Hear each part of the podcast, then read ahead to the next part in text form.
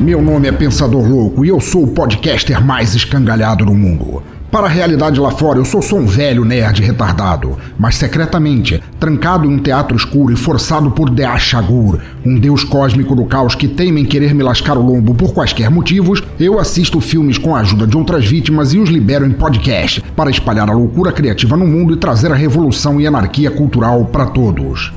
Este é o Necrofilmicon.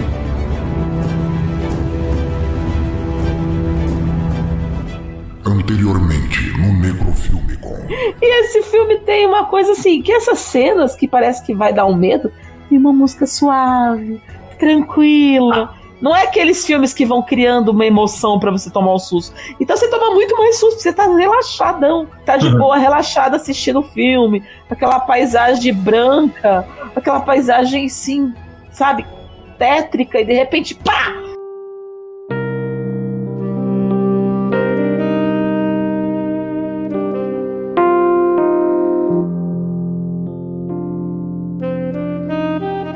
Era mais um dia de tédio durante a quarentena no cinema do Teatro Escuro. A falta do que fazer estava tão grande que minha preguiça ficou com cãibras e desatou a me chamar de obeso mórbido imprestável. Hum, precisava de algo urgente para acabar com isso. Depois que meu Lorde Senhor gargalhou semana passada, arrancando minha pele com um ralador de cenoura, e depois borrifou todo o nosso estoque de álcool gel na ferida humana que eu me tornei, eu estava sem perspectivas. Até que, num golpe de crueldade que eu jamais imaginaria, ele me abandonou, sumiu, me deu um perdido na cara dura, aquele gigolô ciclópico do inferno. Maldito cafajeste cheio de tentáculos enganadores e trezentas pústulas verdes sedutoras. Igual a todos na minha vida, ele só me usou e largou de lado como se eu não fosse nada, sem sequer atender minhas ligações. Eu precisava dar um basta, uma guinada na vida. Porém, essa pandemia dos infernos me impedia de sair de casa. O que poderia fazer? Pensava em me matar só para sair do tédio, mas depois de morrer e voltar, sei lá quantas vezes até isso perdera o sentido. Foi quando uma batida na porta do cinema me arrancou do torpor e do abandono e mudou minha vida para sempre.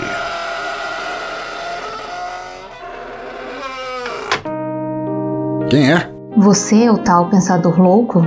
A rolha de poço responsável por todos os filmes, podcasts, contos, músicas e demais atrocidades desse teatro sórdido e violento? Quem quer saber? Meu nome é Blanche. Preciso que faça algo por mim.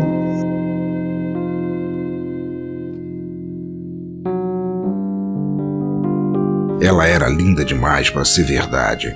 Um metro e noventa de loura, capaz de mastigar corações crus, depois cuspi-los no liquidificador, então colocar no micro-ondas, misturar com miojo, goiabada e daí servir no sopão pros pobres do Exército da Salvação. O tipo de mulher que não hesitaria em arrombar de dentro para fora qualquer um que entrasse em seu caminho. E isso era bem claro devido ao volume de tromba na sua virilha. Seus seios siliconados levemente desalinhados completavam o quadro perfeitamente. Ali estava alguém que não pensaria duas vezes em me estraçalhar e me deixou interessado imediatamente. Tudo bem, belezura, quem eu tenho que matar? Disse eu, erguendo a sobrancelha esquerda. Isso nunca falhava para atrair mulheres completas. Por enquanto, ninguém. E baixa essa taturana que você tem em cima do olho, que isso é ridículo. Posso entrar?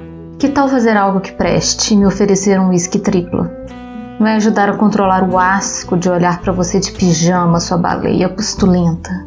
Parece um figurante de remake do Hellraiser paraguaio. Que agressiva, adoro. Ah, mal aí, dona Blanche. Tudo que eu tenho de goró é catuaba com açaí e isso eu não divido com ninguém. É para superar meu coração esmigalhado pelo chicote cruel da vida. Mas isso não quer dizer que eu seja um mau anfitrião. Entre, entre, sinta-se à vontade que eu vou te preparar o meu famoso café reforçado. Obrigada, mas não. Eu prefiro meu próprio café. E pelo cheiro daqui, a única coisa reforçada são os fungos naquela pilha de meias sujas. Também não tem como me sentir à vontade nesse lugar. Todas essas caixas de papelão molhadas do Polystation, o lixo empilhado, as embalagens de KY vazias pelo chão, os posters de meu cavalo, minha vida. Isso não há lugar para uma dama, então eu serei breve. Eu e você temos um interesse em comum. Quer dizer que você também gosta de comer pó de café com ovo cru? Uau, é como encontrar minha alma gêmea Calha e... a boca. Já me sinto arrependida de ter vindo aqui. Mas todo mundo com um mínimo de cérebro está em isolamento por causa da pandemia, o que claramente deixa de sobra você e o gado do Biruliro. Ambos até são parecidos por serem cornos e provarem que Darwin estava certo. Mas entre você e o gado, decidi pelo menor dos males. Nosso interesse mútuo é Dea Shagur, seu monte de estrume banhudo. Você acha que ele sumiu, não é? E você acha que ele foi raptado? O que te levou a deduzir isso? É o meu trabalho saber essas coisas. Não, não é. Teu trabalho é gravar, produzir e lançar podcasts. E até nisso você é um merda. Quero que olhe isso. Então, aquele anjo com ânsia de vômito cada vez que me olhava abriu sua necessaire e dela tirou três objetos. O primeiro era um enorme e fedorento queijo verde arroxeado, ou roxo esverdeado, dependendo do ângulo que se olhasse. O segundo era um envelope lacrado no qual os dizeres Amigos do Coronga apareciam em letras garrafais. O terceiro, uma velha fita VHS.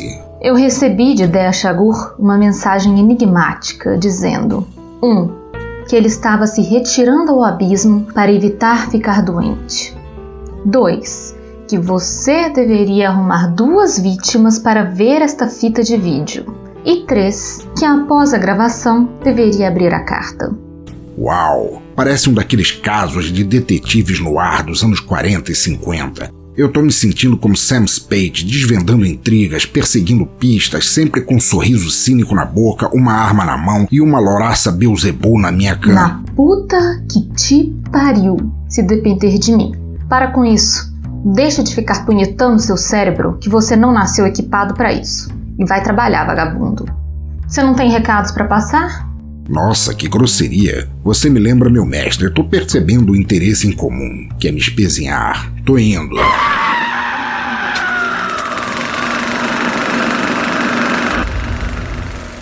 Era mais um dia calmo na agência de Rigby Hirden.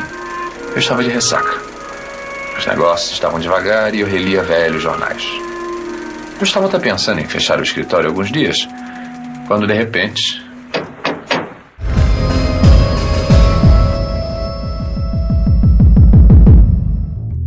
Vamos lá, ouvinte do cemitério, recados rápidos que eu ainda tenho que assistir um filme e seduzir aquela loira pirocuda para me fazer esquecer meu mestre.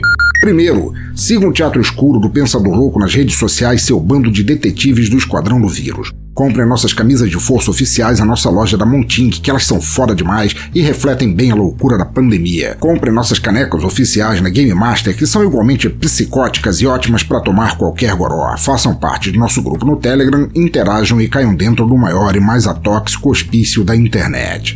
Segundo, vamos falar de uma empresa que é sinônimo de viagens para quando esta pandemia infernal acabar, a Infinity Tour. Uma nova forma de se ver, praticar e celebrar turismo de verdade e sem ficar parecendo um bebum rastejando de joelhos pela noite. Sabe no que eu tô falando? Infinity é turismo do jeito bom, viajando de primeira para vários lugares onde a vida não parece um filme perigoso em preto e branco. Portanto, caiam dentro com a Infinity Tour. Se você é um pensador louco, um espírito livre, um ser indomável, então você precisa conhecer a Infinity. É turismo para quem é ambicioso o bastante para sair por aí e ver um mundo que vale a pena conhecer. Os caras têm uma vasta programação, desde passeios de três horas até um feriadão inteiro, tudo para te fazer um agente secreto numa ilha paradisíaca. Precisa de agito, mudar de áreas, experiência gastronômica, turismo corporativo? Tá esperando o quê? Acesse agora mesmo bladobladoblado.infinity.tour.br e veja todas as formas perfeitas de te fazer curtir a vida sem um vírus para te atazanar. Terceiro, caso você me pergunte, pensador, seu porco ralado, como é que eu faço para ajudar o Teatro Escuro a seguir em frente? Pois eu digo, meu detetive do prédio desbotado, você consegue dar uma força gastando a partir de só um real por mês. Se quiser fazer parte dessa turma de doidos e doidas que ajudam o Teatro Escuro a comprar queijos, é padrim.com.br barra Pensador Louco. Para ajudar mensalmente no Padrim, é arroba Teatro Escuro. Para apoiar mensalmente no PicPay e arroba Pensador Louco também no PicPay para fazer doações só quando der na telha. Os links estão todos aí e agradeço muito quem decidir ajudar. Justamente por isso, agradeço aos e às padrinhos Anderson Detetivão do Chorume, Danilo de Almeida do Doublecast, Diego Fávero de Sorocaba, Diogo Bob do Galera do Hall, Maverick do No Hype Rock, Jorge Augusto do Anime Sphere, Thiago Rosas do Kit de Releituras Musicais, Lica Mundo, Me Julguem, Luciano Dias de Curitiba, Matheus Mantuan do Curva de Rio, Caborges, Nossa Doutora Boliviana, Ricardo Banniman do Auto Radio, que tá aqui na gravação de hoje, Roger Bittencourt do Rio de Janeiro, Samuel Muca, do Boteco dos Versados, Jeff Guimarães, do Tenistas em Ação, Thais Souza, do La Siesta e William Vulto, do Observador Quântico. E também agradeço aos detetivescos e às detetivescas participantes do PicPayer, Felipe Porcelli, do Esquina 42, Renato Petilli, de Florianópolis, Caroline Moura, Léo Embaixador, do Fermata, Yuri Brauli, do Mongecast e Julian Catino, do Por Outro Lado. Então, ouvintes e ouvintas do cemitério, é só o que eu peço. Só uma moedinha para eu poder fazer uma festa de queijos e catuabas com essa loura fatal. Olá, Pet Lover! Eu sou a Carol Barros e o meu podcast é o Pet Lady no Ar. É o podcast mais fofinho e peludo da Podosfera. É o seu companheiro fiel. Lá no Pet Lady no Ar eu falo de comportamento e bem-estar animal, especialmente de cães e gatos. Tô sempre respondendo as dúvidas dos ouvintes e falando de temas relacionados à boa vida e ao bem-estar dos nossos pets. Você encontra o Pet Lady no ar no iTunes, no Spotify, no Google Podcasts e nos principais agregadores de podcasts. Se você tiver alguma dúvida, você me encontra no Twitter e no Instagram com o nome de The Pet Lady BH. Você pode me mandar sua dúvida por lá. Se você quiser saber mais informações, é só entrar no meu site, o thepetlady.com.br. Certo aí, dona Blanche, recados passados, tudo em riba, eu já tenho dois jagunços esperando na sala de cinema e. assim, eu tava pensando aqui, que tal eu e você assistirmos assim, juntinhos, dividindo a mesma pipoca e. Não, credo. Eu preferia assistir Calígula com o pastor Valdomiro torturando o Adam Sandler com cactus anal. E desencosta de mim com essa mão boba, ou eu te enfio ela tão fundo, mas tão fundo no teu cu que você vai conseguir catar meleca do nariz por dentro. Pega aqui o VHS e vai lá ver o filme com eles. E ficarei aqui no camarote, que eu forrei de lencinhos umedecidos porque eu tenho nojo de encostar em qualquer coisa aqui. Que é isso, que é isso. Eu gosto de mulheres que fazem jogo duro e. Uh, ah, minha mão! Pelo menos me explica como é que você consegue guardar tanta coisa dentro de uma necessaire de 15 centímetros? Se disser mais uma palavra, vai perder a outra também. Ai, ai, ai, ai, ai, ai, ai, tá. Ei, ei, ei, ei, ei, ei, esse filme é, é, é cliente morto não paga. Eu, eu amo esse filme. Esse é aquele que tem o detetive. Fui, fui, fui, fui, fui, fui.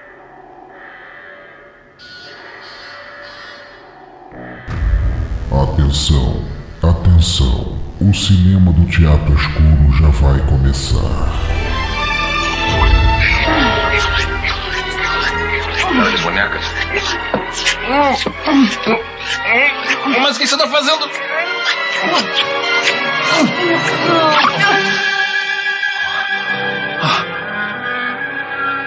Vai se sentir melhor agora. Onde aprendeu a fazer isso? Esse é um processo para veneno de cobra, mas eu descobri que serve para tudo.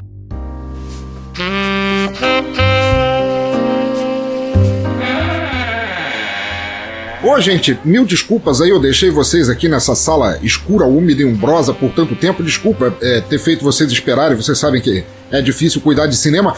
Cara, é tão bom ter vocês finalmente aqui, inclusive. É, eu diria que isso é praticamente um episódio especial, são duas pessoas com as quais eu gostaria muito de assistir um filme, um filme que eu considero uma das melhores comédias, uma das minhas comédias favoritas de todos os tempos. E pra gente assistir esse filme Cliente Morto Não Paga hoje, eu tenho aqui com muito orgulho, Ricardo Bannerman. Chega aí, brother. Ô, oh, pensador, é um prazer e Nina Hagen estar aqui nessa ação. Eu, eu achei engraçado esse, essa menininha aqui com esses chifres aqui. Parecem tão. parecem ver de verdade, cara. Ela ficou me importunando aqui, mas ela é uma gracinha, essa menina. Não se incomoda, não, ela não vai fazer nada. Se ela chegar muito perto, tem um baldinho de carne crua do teu lado, você oferece para ela que ela te deixa em paz. Maravilha. Prazer todo meu, pensador. Um prazer e Nina Hagen estar aqui com você pela primeira vez aqui no, no Teatro Escuro para ver um filme tão bacana. Meu, sensacional esse filme. E tenho aqui também o brother Jonathan lá do Créditos Finais, brother. Se apresente. Ô, pensador, cara, que maravilha estar aqui, velho. Pela primeira vez nesse teatro escuro maravilhoso, velho. Vamos falar desse filmão aí. É uma honra estar aqui, falar dessa comédia que eu ri bastante. E é isso aí. Inclusive, belos, belos filhos, pensador. Realmente, essa mina com chifre aí tá, tá realmente ali diferente, né? É uma pessoa diferente. Então eu vou, eu vou seguir seu conselho, eu vou pegar o balzinho pra ela aqui. Considera que ela é só decoração e tudo mais. Né? o negócio é não dar papo. Ah, tá explicado, tá explicado. Excelente. Então, Jonathan, já que eu acabei de te, de, de te apresentar, cara, pô, tô muito honrado de ter vocês dois aqui. Jonathan, explica para mim, assim, explica para os ouvintes, assim, imagina que você entrou numa locadora de VHS. Como eu não sei ao certo a tua idade, eu não sei nem se você nasceu na época do VHS mas acho que você tem uma ideia mais ou menos. A época era DVD, é DVD, é DVD, mas o DVD também tem a Tranquilo. Então você imagina que você chegou numa locadora de DVDs, acho que até locadora já tá difícil de achar hoje em dia e você viu o DVD de Cliente Morto Não Paga e você não conhecia o filme, virou atrás para ver do que, que, do que, que ele se tratava, para ver se valia você alugar ou não. O que que estaria escrito na sinopse do filme? Explica para os ouvintes como é que o filme se venderia numa locadora. Olha, cara, para começar, a capa já é um pouco diferente, né? O personagem, assim, naquele pose meio no ar, eu já, opa, um negócio no ar, assim, já é, é algo diferente, já é algo que realmente um cinema um pouco mais diferente. Um cinema que não é tão valorizado, isso já me convenceria. E aí eu viraria a, a capa do DVD ou do VHS, dependendo da época de vocês, e aí estaria escrito mais ou menos assim: Rigby, que é o personagem principal, que ele é vivido por Steve Martin, e aí eu, o Steve Martin também fez várias comédias, e várias comédias realmente muito engraçadas, já era um atrativo para minha pessoa. Ele é um detetive que, após ser contratado para investigar um caso da morte do pai da Juliette Forrest, que é vivida pela atriz Rachel Ward, eu acho que eu já ouvi essa menina em algum lugar, eu tô tentando lembrar, e aí isso já me, já me dava aquela ânsia de querer assistir o filme. E ele acaba caindo em uma grande conspiração, né? Envolvendo grandes astros é, e nomes dos filmes dos anos 40 e 50 em um recorte tão perfeito que traz à vida todos aqueles personagens para entrar novamente para a história do cinema. Isso, eu que já sou um cinéfilo maluco, eu já olhava aquilo e falava, opa, é esse é o filme que eu quero assistir, Porra, sabe? muito bom. Uma coisa você falou da capa, uma coisa interessante, eu lembro quando eu vi esse filme a primeira vez, e eu não vi esse filme nos anos 80, eu, eu o conheci no início dos anos 90, eu achei muito estranho porque na capa o, o Steve Martin tava com o cabelo preto, né? É um dos, acho, três únicos hum, filmes exato, que ele fez de cabelo preto. É uma coisa que é raro. É raro. E, não, e, e, isso isso já me, me convencia, porque eu conheci o tipo mais de cabelo branco. Opa, peraí, cabelo preto? Como assim? Já, opa, vamos, vamos assistir esse filme aí. Então, não, e, e, esse lance do cabelo branco é uma coisa que me impactou na hora. Eu falei, cara, não, realmente ele tava novinho, né? Novinho entre aspas, porque a gente, sei lá, eu, eu sou dos anos 80, assim, nos anos 70, mas eu vi Steve Martin, eu conheci Steve Martin com cabelo branco. Falei, não, peraí, isso deve ser um Grecinho do 2000 bem vagabundo, mas realmente ele tava de cabelo preto, cara. Sim, sim. Não, o Steve Martin é um caso. Eu não sei de onde aquilo saiu, mas assim, no meio dos anos 70, quando ele apresentava e, e, fazia o Saturday Night Live, ele já tinha o cabelo branco. Eu acho que ele já nasceu de cabelo branco. Talvez ele seja uma espécie de Benjamin Button. quando ele estiver perto da morte, aí começa a escurecer.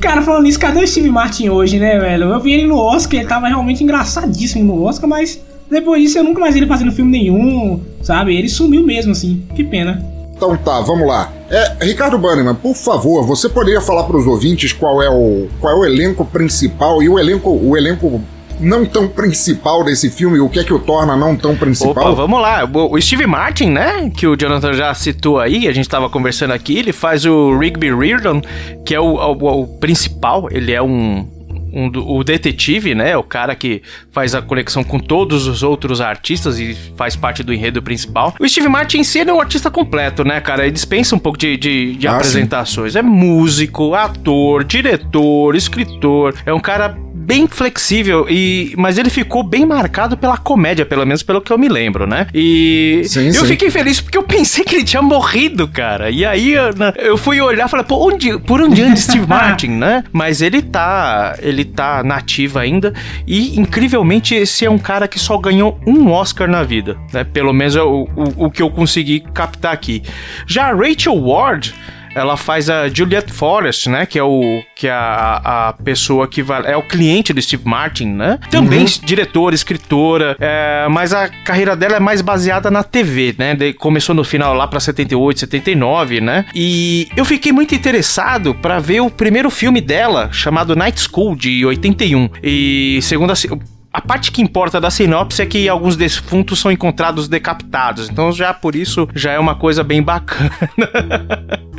É, e a, a Rachel Ward, ela é uma atriz inglesa e é engraçado porque ela, na maior parte das vezes, ela é conhecida mais por papéis dramáticos ou papel de soaps e soaps opera, né, que são as- as novelas e tudo mais, séries. Mas é, eu, eu achei ela tão fantástica no filme, num papel de comédia, assim, eu não sei se vocês têm a mesma noção, mas durante o filme ela faz uma cara tão cínica que eu não sei se ela tava Exato. expressando cinismo ou se ela tava se segurando pra não rir na cena. Exatamente. Inclusive, durante o. o- o- é- é- é- isso é engraçado, porque até durante o filme eu fiquei com dúvida.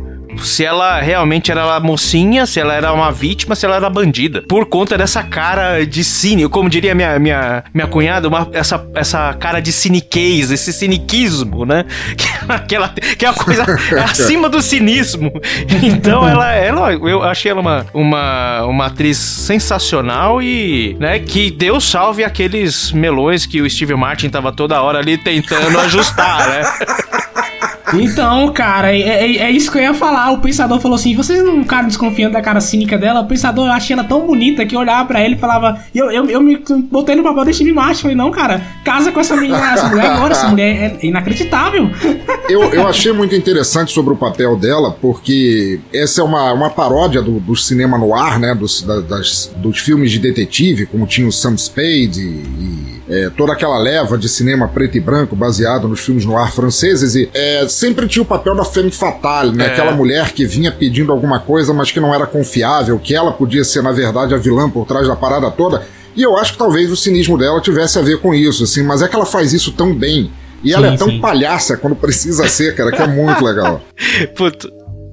A cena final dela de- é, é, é palhacice pura, né? Dela falando, ah, tô É, ué, ué, ué. É muito bom. Não, não vamos comer pau.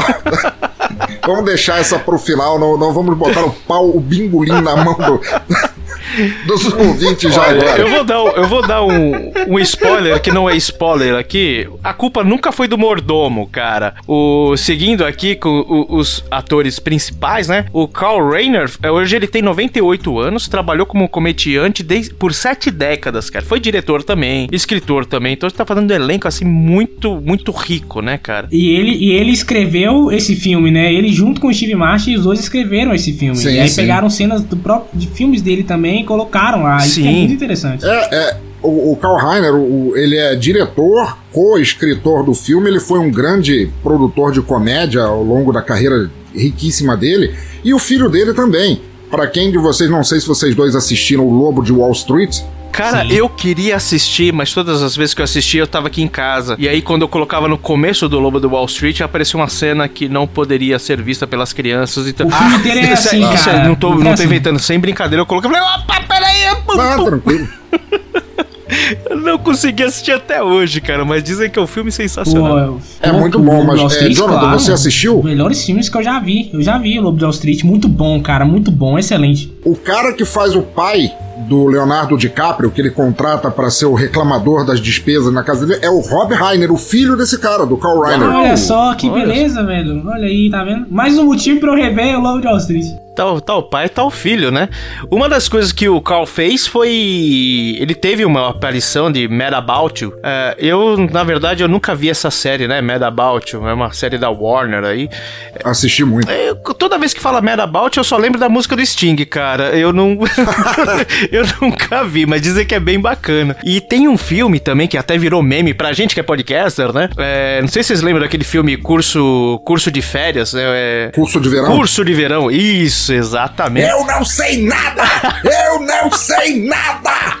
Esse, esse, mesmo, cara. Ele fez o papel do professor que vazou. Se não me engano, acho que Isso. ele, ele ganhou na loteria e foi embora e deixou com, com o Luffy, Puff, não lembro o nome do professor lá. Mas ele, ele ganhou na loteria na vida e foi embora. um filme bacana aí de sessão da tarde pra, pra gente rever aí, talvez. É. Carlos Rodrigues, lembram do Carlos Rodrigues no, no filme, cara? René Santoni? Cara, ele é, é- ele, ele é um personagem assim que ele aparece só numa parte, mas ele é tão engraçado, velho. Muito, muito, muito. Você que é. Eu não sei o Jonathan, né? Ele é tão carismático, é o momento que ele aparece, aí ele pega aquela mesma piada que a gente vai falar mais na frente, e ele repete essa piada umas três vezes, e todas as três são engraçadas, sabe? Muito. Eu não sei você, Jonathan. Eu sei que o, que o pensador é decenalta, ou deceneco, não sei como é que as Sou- pessoas sou falam. assim. Mas ele nasceu no mesmo ano que o Batman, em 1970, 1939. E ele teve o primeiro papel dele em, em- em 64 no The Palm Breaker, The Palm Broker, mas ele não foi creditado. Foi o primeiro, o segundo filme dele, mas o primeiro ali que, né, que foi realmente teve, teve algum significado no negócio. Mas um dos trabalhos dele é no Stallone Cobra, cara. Ele era o sargento Tony Gonzalez. Isso, eu lembro Sim, dele. exatamente, exatamente. Exato, eu lembro dele no Stallone Cobra, eu ia falar isso agora, eu lembro dele no Stallone Cobra. Pois, eu, quando eu vi aquele cara, eu falei, poxa, deixa eu dar uma olhada, eu conheço essa cara. Aí, put, o nosso querido, né, Cobrete. Nossa, sensacional. Eu queria ter um carro daquele todo trancadão, cara. A única coisa que vale daquele filme é o carro, cara, juro pra ti. Ué, E a frase que a gente adora colocar nas edições, né? Ah, sim, Você claro. é um cocô, né? Você é um cocô. Mas aí é a dublagem, não, não pode, a gente não pode falar mal da dublagem, cara. Não, a dublagem é sensacional. A dublagem é excelente. Os nossos dubladores são muito melhores, cara. Bom, por fim, o Dr. Forrest, que ele aparece mais pro fim aí, né? É um finlandês, nascido em 1917. Por coincidência, o ano que a Finlândia deixou de fazer parte do Império Russo, né? Ele é um cara assim que, puta, tem, um, tem uma história louca, né? Serviu a, a Marinha na Holanda, na Segunda Guerra. é, E ele viveu por sete vezes o ícone Eric Lassard dos filmes da Loucademia de Polícia, cara. Então é um cara assim que. Isso, só por isso ele, ele merece um puta respeito. É, Ele fez Tutsi também, que saiu em 82 também. É, Infelizmente ele já nos deixou, né, em 2016. Já nos deixou. E trabalhou de 1940 a 2003, cara, ininterruptamente. Mas tem uma mancha nessa, nessa carreira dele que ele fez o papel de um professor no filme de Quarte- Quarteto Fantástico. Mas não é o Fantástico do, do Teen Story, nem esses outros dessa nova leva. É uma versão muito É B. o antigão, né? O dos anos 90. É. É a versão do, Sim. do, Jo- do, do Roger Corman. A, a versão. Do Roger Corman, um clássico, Isso. cara. Aí, Que pra, aí Que pensador, o né? coisa Que o filme parece um, do, do um crocodilo Fantástico laranja. Pois é, um super cocôzão, sei lá, cara, muito escroto. Esse, esse, esse filme Pensador vale o podcast, cara, de tão trash que ele é. Porra, cara, com certeza. Cara. Esse, esse é trechão mesmo. Mas vou te ser sincero, apesar da- do, do baixíssimo orçamento, ele não é tão vergonhoso. E olha que eu nem sou Marvete. A história e a, e a importância do Quarteto Fantástico quanto os outros filmes foram, assim, que eu, eu não, Ah, não não. curti Os muito. outros foram feitos assim. Sabe o que é mais triste? É que o, esse filme do Roger Corman, rápido, só dando uma vírgula aqui né, no, no Sim, tema, é que como ele foi feito antigamente, é, é perdoável, sabe? Só que esses novos é tão ruim quanto é feito, tipo, 10 anos atrás. Então não, É, não, é não vale, sabe? Não né? funciona. E aí a gente tem o elenco que foi editado e colado, né, nesse, nesse- nessa ó, puta obra de arte, né? O Alan Ladd, Barbara Stanwyck, Ray Milland, Ava Gardner, né? Já foi a mulher mais linda do mundo, Nossa, Ava Gardner. disse Burt Lancaster. Porra, Teu velho. cara, puta nome, né? Humphrey Bogart, Cary Grant, que inclusive quando fala de Cary Grant, eu, eu, eu, como tenho um podcast de música, eu tenho que falar, você fazer a re- relação. Tem uma música do The Fall chamada Cary Grant's Wedding, né? Revisitem, é muito bacana, muito legal. Muito bom. Ah, Ingrid Bergman, ah, Nossa, Ingrid Bergman, minha musa eterna, cara, pra toda a vida. Mulher, A mu- mulher linda, meu irmão. Nossa, esse filme isso é cheio de mulher bonita. Eu fiquei na dúvida, que é ela que fez Casablanca? Sim, junto com o Humphrey Bogart, que você falou antes do Puta, Cary Grant. era ela mesmo, cara. Que sensacional, que papo. Eu, eu não sei, mas parece que essa galera da antiga. É, eu vou entrar naquele papo de velho, né? Antigamente era melhor, tá, Na minha época. Pô, mas parece que era, era, era, diferente, era mais romântico, era mais. Não era romântico, mas era mais culto, né? Não sei. Eu acho que a interpretação era diferente, né? Não vou dizer que era melhor ou pior, mas você vê esses clássicos, é, é sensacional, né, cara? Ah, não, bom. Veronica Lake, né, também. Bette Davis, que também lembra de Bette Davis Eyes, né? Música dos anos 80, enfim. Sim, sim. Lana Turner, é, Edward Arnold, é, Kirk Douglas, que é a cara cuspida do, do Michael Douglas, né? Grande Kiki Douglas. É. Sim, que faleceu esse ano. Na Foi. verdade é o inverso, né? Mas o, o, o, o Kiki Douglas é um dos mais famosos da, da, da lista, pelo menos pra mim, né? Que eu conheci ele muito pelo Spartacus. E aí. E outros filmes dele também, mas ele, acho que dessa lista aqui, o que eu mais reconheci no filme foi ele. Meu, e ele era um cara sensacional e falecido, né? Como o pensador falou aí, falecido esse ano, Sim, né? com 103 é, anos, não foi? 103? Caraca, viveu. meu. Ah, não sei se foi 103, mas ou foi 103 ou 105 anos, mas o que quer que seja, ele durou pra O cara caralho. que passa dos 90 é sensacional. Foi, é Pô, tempo. é tempo pra caramba, né, meu? Fred McMurray, James Cagney. Pô, James Cagney, James Cagney foi um- uma cara eterna, assim, dos, dos filmes de mafiosos, assim, ele era um eterno capunga da máfia. Verdade. Pra quem assistia aqueles desenhos antigos do Looney Tunes, assim, dos anos 80, ele sempre aparecia retratado como Sim, um, sim. um mafioso Ele tem a cara, né? O estilo do mafioso, né, cara?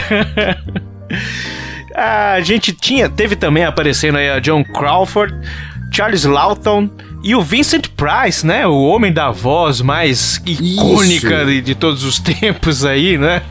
Da risada do A thriller, risada né? do thriller. Exato, A risada do thriller, introdução do Number of the Beast, e deve, deve ter feito mais algumas outras coisas aí que a gente não, de repente não sabe, né? Que faleceu no, no início dos anos 90, pouco depois de filmar é, Edward Mãos de Tesoura, né? Foi ele, é ele que criou Edward, foi o último filme dele. Terminou bem, ele encerrou muito bem, porque Edward Mão de Tesoura é um bom filme. E a concepção do Edward é muito bem feito. Você vê que o cara teve talento até mesmo antes de morrer, assim, sabe? Até o último momento de sua vida ele, tinha talento. Mas assim, pra, pra, a gente tá falando muito sobre esse negócio de recorte e tal, eu queria conversar um pouquinho sobre como é que é feito, como é que foi esse processo, né? Porque entendam assim o que eu tô pensando, assim, nós somos podcasters, né? Podcaster tem a mania de colocar a vírgula sonora aqui, se apropriar, entre aspas, de outros sons pra colocar um contexto na cena, e esse filme é todo isso, né? se a gente parar pra pensar, sim, né? sim, sim, exatamente. Ele, ele é um filme, assim, que é, é interessante por isso, né? Pela forma que foi feito e pelo esmero que foi feito. Você Sim. tem cenas que você até nota é, uma, uma oscilação de, de, de som, é, mesmo, mesmo ele sendo em preto e branco, né?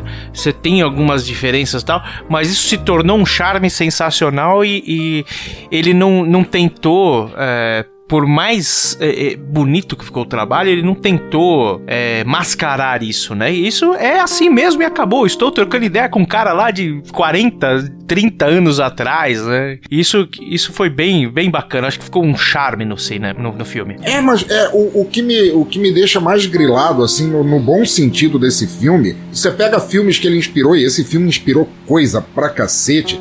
Você pega filmes que ele inspirou, por exemplo, Forrest Gump, eu acho que não teria existido se esse filme não existisse Com antes. certeza, com certeza. Não é? Porque ele foi o primeiro a fazer isso, só que ao contrário da- das cenas servirem como filler, assim, pra encher a cena, assim, ah, não tem um ator aqui, então eu vou recortar esse pedaço desse diálogo, dessa cena, desse filme antigo, eu vou colocar aqui como se fosse aquela atriz.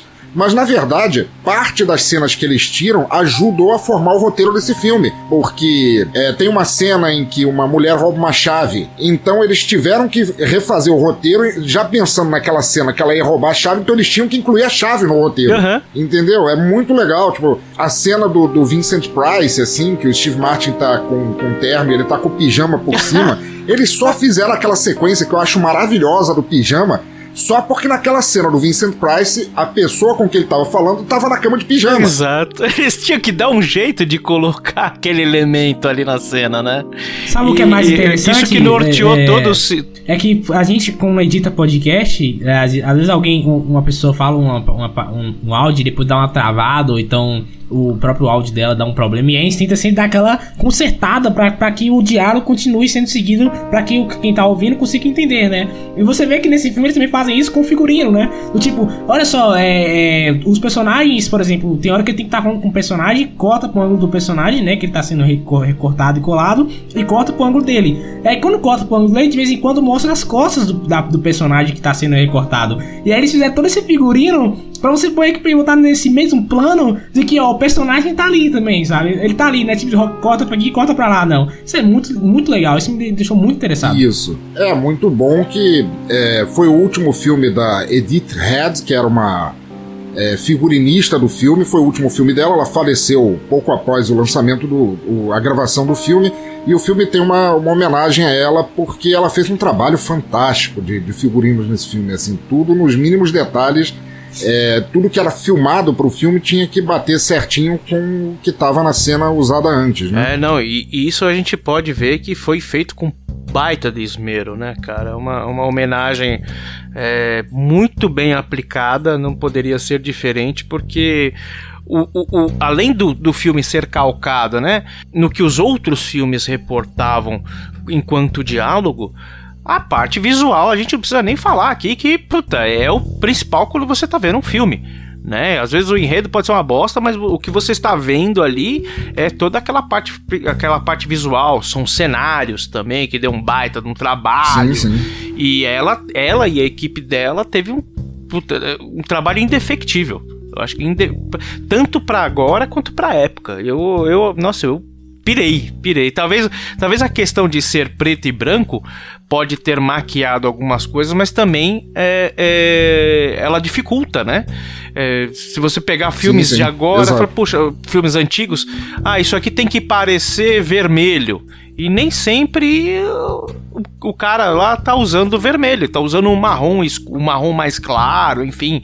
Então imagina todo o trabalho, toda aquela é, tudo profissionalismo mesmo colocado ali e saiu um material esplendoroso. É, hoje em dia, por causa do CGI, tá muito fácil de você é, consertar ou maquiar, e às vezes nem assim consegue. às vezes ainda fica um serviço meio porco, mas. Pô, teve um, teve um filme preto e branco do William Castle, que era tipo um Silvio Santos do cinema. O cara era, era cheio da, da, das artimanhas, assim, para conseguir vender os filmes. E o filme era em preto e, o filme foi feito em preto e branco, só que porque um personagem era daltônico e ele só enxergava a cor vermelha. Então o filme era preto e branco, mas tinha uma hora lá que ele queria que o personagem visse tudo é, em preto e branco, mas tinha uma, sei lá, uma mancha de sangue, uma banheira de sangue, um negócio muito vermelho na cena. E não havia ainda naquela época a tecnologia para fazer isso acontecer. O que, é que o cara fez? Apesar de já existir cinema colorido, ele fez o que? Ele filmou o, o filme inteiro em preto e branco e aquela cena específica ele filmou em colorido com o cenário e os atores e atrizes todos pintados de preto e branco menos o negócio vermelho. Então ele filmou em colorido uma cena preto e branco. Uau! Sensacional, hein, velho? É muito legal, velho. A gente tava a lista de Schindler, não sei se é o mesmo, mas a gente tá falando aqui do fato dele ser preto e branco, mas é, eu tava dando uma pesquisada também sobre o filme, é que ele conta que ele veio numa época em que os filmes do, de Hollywood dos anos 30 e 40 estavam começando a ser regravados, sabe? Tipo, Nasce uma Estrela, vamos gravar em preto e branco. Eu, eu, vamos gravar em colorido agora, já foi gravado em preto e branco, vamos gravar em colorido. E todos aqueles filmes meio clássicos estavam sendo regravados. E é por isso que começou a moda de filmes preto e branco, como por exemplo é, o próprio filme do Martin Scorsese, né? O, aquele filme, o Toro Indomável, sabe? É todo em preto e branco, porque o Martin Scorsese estava homenageando esse tipo de cinema. E aí também, a, acho que até mesmo a lista de Schindler também é um dos grandes exemplos que homenageou esse tipo de filme preto e branco. E não só isso, mas esse filme também que a gente tá falando também veio com essa homenagem. Falou, oh, não podemos esquecer dos nossos astros dos anos 50 e 40. A gente tem que homenageá-los. Como é que a gente vai fazer isso sim, nesse sim. filme? Isso que é muito legal. Bom, para a gente começar logo a, a, entrar, vamos passar então só um pouco do, dos dados de produção. A gente já falou, ele foi dirigido pelo Karl Reiner, que também coescreveu o filme junto com Steve Martin e o George Gripe. Filme é de 82, produção da Universal. Ah, quer saber? Foda-se, vocês têm MDB aí, vocês procuram os dados e. não, a gente não pode esquecer. A gente não pode esquecer que foi produzido pela, pela Universal, né? A Universal que hoje em dia, de certa forma, tá tão esquecida, mas que fez grandes filmes, né? E esse é um deles. Podemos esquecer da Universal e, e Universal que antes de ter esse fiasco do, do filme A Múmia e do universo compartilhado, Exato, fez os grandes filmes de monstros no cinema de Além e eles branco, né? têm ah, o o caso né, que custou 9 milhões, que é dinheiro pra caramba, mas faturou muito mais, faturou 32. O que eu achei realmente surpreendente, porque se você pensar que né, é é um filme preto e branco, um filme de comédia, ah, e, e tanto, de, tanto de pessoas e ele achar esse filme já é. me surpreendeu. Eu achei que ele tinha sido fracasso assim, mas não foi. Não, mas aí, aí tem um negócio que realmente tem tudo isso lutando contra o filme, né? Do filme ser uma coxa de retalhos, do, do filme ser preto e branco, mas nessa época, início dos anos 80, o Steve Martin vendia pra caralho. Ele era tipo o Ed Murphy. O Ed Murphy também era o Steve Martin dessa época. Os dois eram assim. Os dois, assim, tinha um filme com eles assim, pronto, tá lá. E, e ele era muito, muito famoso, até por ter recém saído do, do Saturday Night Live, né? Ele tinha feito uma comédia, ele fez três ou quatro filmes com Karl Reiner, que é o diretor desse filme. Ele fez o, o Homem de Dois Cérebros, que veio pro Brasil com o título imbecil de O Médico Erótico, não tenho ideia do Vai porquê. entender. Vai entender. É, ele fez o, o Panaca, que é um filme muito engraçado também. com Então, assim, ele tava bombando muito naquela época, né? Era, é, era, era garantia, assim. Era como, sei lá, nos anos 90 o Jim Carrey. Sim, era um dos. Ele e o. O, o outro lá que fez o. Corra que a polícia vem aí. O. Leslie. Nielsen. Eu acho que eram os dois, assim, que estavam bombando. Era, era algo pré. pré. Ed Murphy. Ed né? Murphy. Então eu acho que. Eu acho que ele foi um pouquinho pré e era uma época assim que era, a gente era riquíssima, né? Nesse tipo de humor, né? Então é o que você falou. Sim, tinha o sim. nome desses caras aí no, no, no, no pôster, vendia que nem água. É verdade, cara. Hoje em dia quero ver o Adam Sandler conseguir fazer isso. Assim, esses filmes, pelo menos desse, de- dessa galera, né? É aquele filme que, que força, por exemplo, piadas de, de peido, sabe? Aquelas piadas que, ai, é que, que engraçado, o cara tá peidando, ou sei lá, qualquer merda assim, sabe? As piadas são muito mais de cinema, de atores, e olha, você tem que ter pelo menos uma base desses filmes pra você poder rir também É. junto com eles, sabe? Isso que é legal. É, é uma piada é, escrita no roteiro, mas assim, pensadas. É um filme pastelão, se você olhar, ele é uma comédia pastelão, mas assim, o roteiro é tão natural e tão bem escrito e ele, ele usa sem abusar dos clichês dos filmes de detetive de uma maneira tão, tão legal que você ri simplesmente porque é engraçado, assim, ele não precisa exagerar, ele não precisa. Como você falou, Jonathan, ter uma piada de peido a cada cinco minutos pra forçar você a rir, assim. Você ri simplesmente porque é engraçado, cara. É um roteiro muito bem pensado. Exato, exatamente. muito, e, muito e a gente tava falando aqui também da produção. Tem a música, ela foi escrita por. Agora me ajudem, porque eu tô tentando falar o nome dele, mas eu não consigo. É o. Como é que, como é que fala o nome desse cara? É. O cara que fez Nicolas a música Rossa? do filme é. Isso, ele mesmo. Ah, não, esse, é- esse é o compositor Isso, o do compositor filme. do filme. É, ele, ele fez a, a trilha do filme, né? Foi uma das suas últimas é, trilhas do filme, tam- algumas últimas trilhas que ele fez. E o mais irônico, Sim, né? sim, é verdade. Que a maioria dos filmes que ele fez, a, que ele tá fazendo a trilha agora, ele já fez, da- dos filmes que, que colocaram lá, sabe? É tipo, eu tô fazendo aqui um filme, uma trilha de um filme homenageando os filmes no qual eu fiz a trilha, sabe? Isso que é muito legal. Pois é, cara, o cara fez o overdubbing nele mesmo, assim. Exato.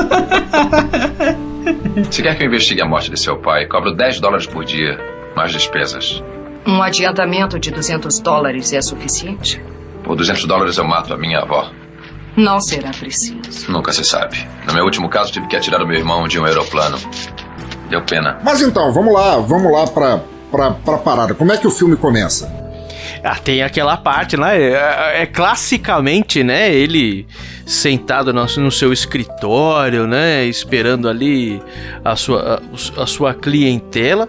E chega aquela linda e maravilhosa, estupefata Juliet, né? Perguntando. Ele tá aí- lendo o jornal, né? Pensando que, que o trabalho tá meio ruim, que ele tá pensando em fechar o escritório e tal. É, isso. E aí ele tá lendo o jornal onde tem, eh, tem de um lado o- os Dodgers, né, um time de, de beisebol tinha perdido o campeonato, e do outro tinha o anúncio da morte de um cientista, né? E aí bate na, na porta, é uma mulher linda e tal, e ela olha pro jornal, ela vai começar a falar, mas ela olha pro jornal e desmaia. Po- Pois é, né, cara? Já bate o olho e fala, pô, realmente a minha vida está aqui no jornal, né? O engraçado é o, o, o, o Rigby, né? O personagem, achando que ele tem ali, que ele é realmente o príncipe encantado, né? Já vai lá e taca aquele beijão na Bela Adormecida, né? Cara, E é muito bom, porque a mulher desmaia, ele sacode uma, duas vezes assim, e aí o pensamento vai longe, assim, nossa, ela é uma mulher maravilhosa, ela é linda, tão sexy. O que eu poderia fazer? Ele dá uma olhada em volta, assim, ah, não tem ninguém, taca-lhe um beijo. Ei! E, a, e outra parte também que eu acho engraçada essa cena é que ele olha assim e fala: Ah, eu tenho que descobrir se ela realmente é real. Só existe uma forma de descobrir. Ele começa a pegar nos peitos dela e ela acorda e fala: Ei, o que você tá fazendo? Ele, ah, não, tô só ajeitando eles aqui, colocando eles retos, porque na hora que você cair ficou torto. é muito bom, cara. Não, e, e o bacana é que ela aceita essa desculpa esfarrapada, né? Então, ok, não, está bem para ambas as partes. E não só essa, mas várias ao decorrer do filme, né? Sim. Um monte de merda que ele faz com ela e ela, ah, tão tranquilo, de boa, segue o É, a gente pulou, pulou uma partinha assim antes de, de chegar no escritório, que o filme começa mesmo com um carro andando no meio da chuva e o carro cai de um, de um penhasco. Ah, é, que aí é o estupim aí o- da o- história, né? Isso, que o carro caindo no penhasco é mostrado no, na página do jornal que ele tá lendo, e aí quando ela acorda, ele. Ela fala que ela vinha contratá-lo, mas que ela viu uma coisa no jornal que deixou terrível. Aí ele olha pro jornal, tá a página dos Dodgers e fala: Porra, você era fã mesmo. Pô, banalizando 100%, né? E aí ela finalmente ela começa a falar o caso, né? De que ele era o pai dela e que é, ela queria saber o, o que realmente aconteceu, que ele, ele foi assassinado, não foi um acidente.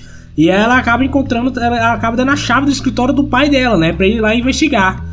E aí que começa toda essa cena de investigação no ar, sabe? Isso que é bem interessante. O engraçado é lá, quando ele acha a, a lista, né? Acha a lista né, da Carlota. É, porque ela fala pra ele que antes do pai dela desaparecer, ele tava fazendo listas e mais listas de nomes em quaisquer papéis que achavam. E ela tem um pedaço de uma nota de um dólar, que depois vai ser importante lá pra frente, que tem um, uma meia dúzia de, de letras assim. Ele fala, pô, mas você quer que eu vá. Você acha que teu pai foi assassinado por causa desse pedacinho de papel? Eu falo, não, eu só quero que você procure porque ele pode não ter sido assassinado. E aí ele fala de, de preço, ela oferece 200 dólares, ele fala, porra, aceito. Era 50 por dia, não era? Era 10 dólares por 10 dia por mais dia. dispensas, ela oferece Exato. é, 200. Ele fala, porra, por 200 eu mato a minha avó. Não, e ela fala assim: Eu acho que não será necessário. Ele fala: Ah, no meu último caso, tive que jogar meu amigo pela janela. Meu irmão, coisa assim, tive que sabe? jogar meu irmão, pra fora do avião. É, exato. Mas o, Muito o- bom, o mais interessante, que é uma coisa que vai servir, vai ser usada no roteiro depois também, é que ela fala que, além de cientista, filantropo e tudo mais, que o pai dela fazia experimentos com queijo. E aquela chave que ela Isso. dá pra ele, que tá num lugar, ele fala, pô, mas teu pai é um cientista renomado, ele trabalhava aqui, não é um lugar meio estranho? Ele fala, não, é porque ali é um lugar tão barra pesada que os vizinhos não reclamavam do cheiro do queijo. Olha, É, exatamente, exatamente. cada exatamente. coisa, cada conexão, né, velho? não faz porra de E é cada sacadinha rápida, né? É cada sacadinha rápida que você olha e se fala, ah, olha aí, que, que é muito bom. Essa, as sacadas rápidas desse filme é o que mais, mais me deixou interessado, assim. O, o raciocínio rápido dele de fazer uma piada pra se conectar é muito bom. É porque esse tipo de comédia, né, comédia de absurdo assim, ela só funciona se você deixar claro que por mais estúpido que seja o que um personagem fala, todos os outros vão levar aquilo como se fosse normal, tipo assim, ele tava ajeitando os peitos da mulher ali, e ela, o que você tá fazendo? Não, eles, é, teus peitos desalinharam, eu tô arrumando, olha só, agora tá perfeito. Ela fala, ah, tá, tudo bem. Então tá. É bem por aí mesmo, cara. Aí ele vai, ele vai procurar o escritório do, do pai dela, ele encontra uma foto da, da Ava Gardner, que era, que era Kitty Collins, com uma, uma mensagem assim meio romântica pro velho, ele acha embaixo da gaveta da mesa duas listas, uma falando amigos de Carlota e uma falando inimigos de Carlota, e aí quando ele tá pra sair, ele pega um biscoitinho e ele vê que tem alguém chegando, e aí nós temos o primeiro recorte de cena. Como é que é essa cena? Rapaz, cara, eu, eu fiquei espantado com o pré-Matrix. A forma que ele escapa da primeira bala é incrível, né? Ah, a segunda pega. A segunda, porque, meu, é, 1900, estamos falando de 1982, reportando os anos 30 lá, né? Sim, então, sim, é tudo- verdade. nada, nada é perfeito, né? Mas era um pré-Matrix ali em monitor de fósforo verde, cara. E aí, e aí começa a grande piada do interna do filme, né? Dele levando a bala no, na- no ombro, né? Isso que é legal. É, porque era um assassino, o assassino tinha ido lá pra pegar as listas, ele tinha pegado as listas primeiro, o cara vai, ele se esconde no banheiro. E vocês já notaram que toda vez que ele toma um, que ele toma um tiro nesse filme, ele toma vários tiros nesse filme. Vários Ele tá tirombaços, né, sempre num lugar cara? apertado, assim, que ele não tem como fugir, ele tá sempre num lugar escondido assim, ele toma um tiro, e é sempre no braço, e ele é sempre no mesmo lugar. Se- Incrivelmente sempre no mesmo lugar. É, como você falou, o primeiro recorde, né? O Alan Ladd, que é o primeiro cara que aparece aí Ele desse, leva, desse ele leva na né? barriga, sabe? Ele leva Isso na mesmo. barriga. Alan Ladd que fez um. fez uma. vários filmes do Hitchcock, né? Ele fez. é, vários filmes do suspense do Hitchcock lá. E o, e Mas, o de qualquer Ladd, maneira, ele tá ele- a- ele tenta a, se cena, a esconder cena do filme. criminoso, o assassino Alan a- Ladd. né? Que é o filme de 1942. Isso, exatamente. E aí ele, ele tenta se esconder no banheiro, o cara dá um tiro através da porta, acerta o braço dele, ele desmaia, o cara pega os papéis e, e vai. E aí corta pra uma cena que quando eu vi a primeira vez, eu achei muito estranho, porque ela tá limpando o batom. Como é que é essa cena? né? E aí eu falei, mano, pera aí, tô, tô colocando bagulho vampiresco, vampiresco no negócio, cara. Eu pensei que realmente ela tá falando, meu, tava sendo, era alguma vampira, algo do tipo, mas incrivelmente, né? O Rambo que nunca pres- prestou, o cara, boina verde, nunca prestou atenção nisso.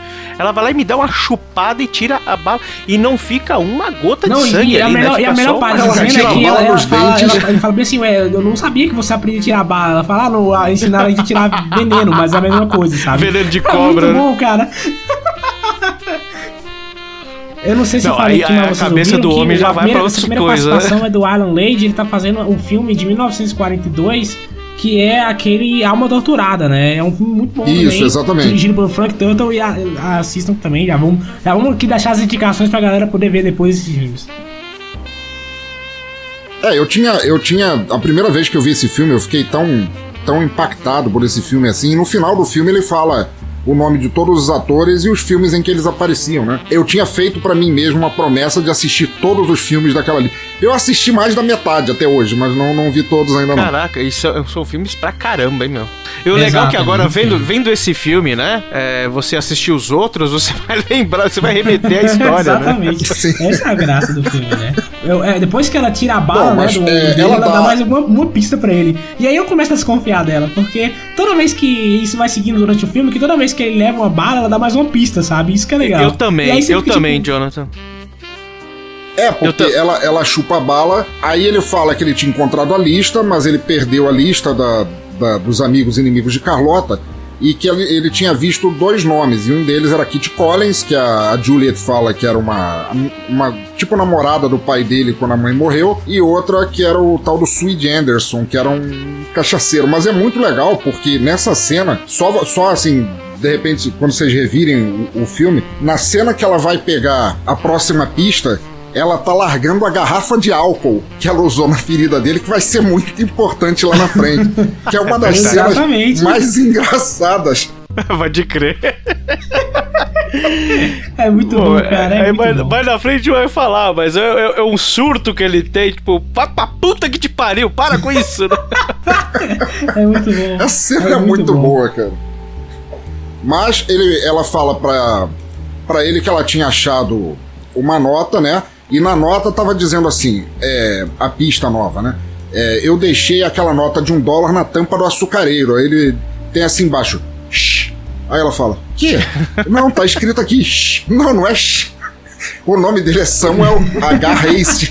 É um cachaceiro, é um ex-cunhado, eles estão separados. Ele pede pra ligar pra irmã, que é a, a Barbara Stanwyck. E que tem por. Tá- é- é- a, a Juliet acha que ela, tá, que ela é uma esquizofrênica e tudo mais, mas que ela tem a certeza de que o pai não morreu, que ela falou E com a ele. e cena tudo, dela e é de certa baseada forma ela também é uma do pista do que filme vai Uma Vida por né? um Fio, né? Que é o filme que ela fez em 1948. Já vamos, a cena que pegaram foi desse filme, que é muito bom também. Bom, ele ele vai atrás do, do cachaceiro, né? Do, do cachaceiro que era o, o ex-cunhado da Juliet. É, é o Ray Milland, né? Do, do filme Farrapo Humano. Ele tá lá, ele acaba trocando, ele fala: Olha, você tem uma nota dentro do teu açucareiro, você me dá essa nota de um dólar, eu te dou uma de cinco. Naquela época devia dar pra beber muito, e o cara fica, caralho, cinco dólares, maluco, eu tô rico. Não, e, e- e uma, curiosidade, uma curiosidade legal é que o Farrapo Humano é um filme sobre alcoolismo, né? E aí o cara fala, ó, eu tô te dando uma dólar, você me dá uma, eu tô dando uma de 5, você me dá uma de dólar, o cara, opa, perfeito, meu, minha cachaça tá feita já.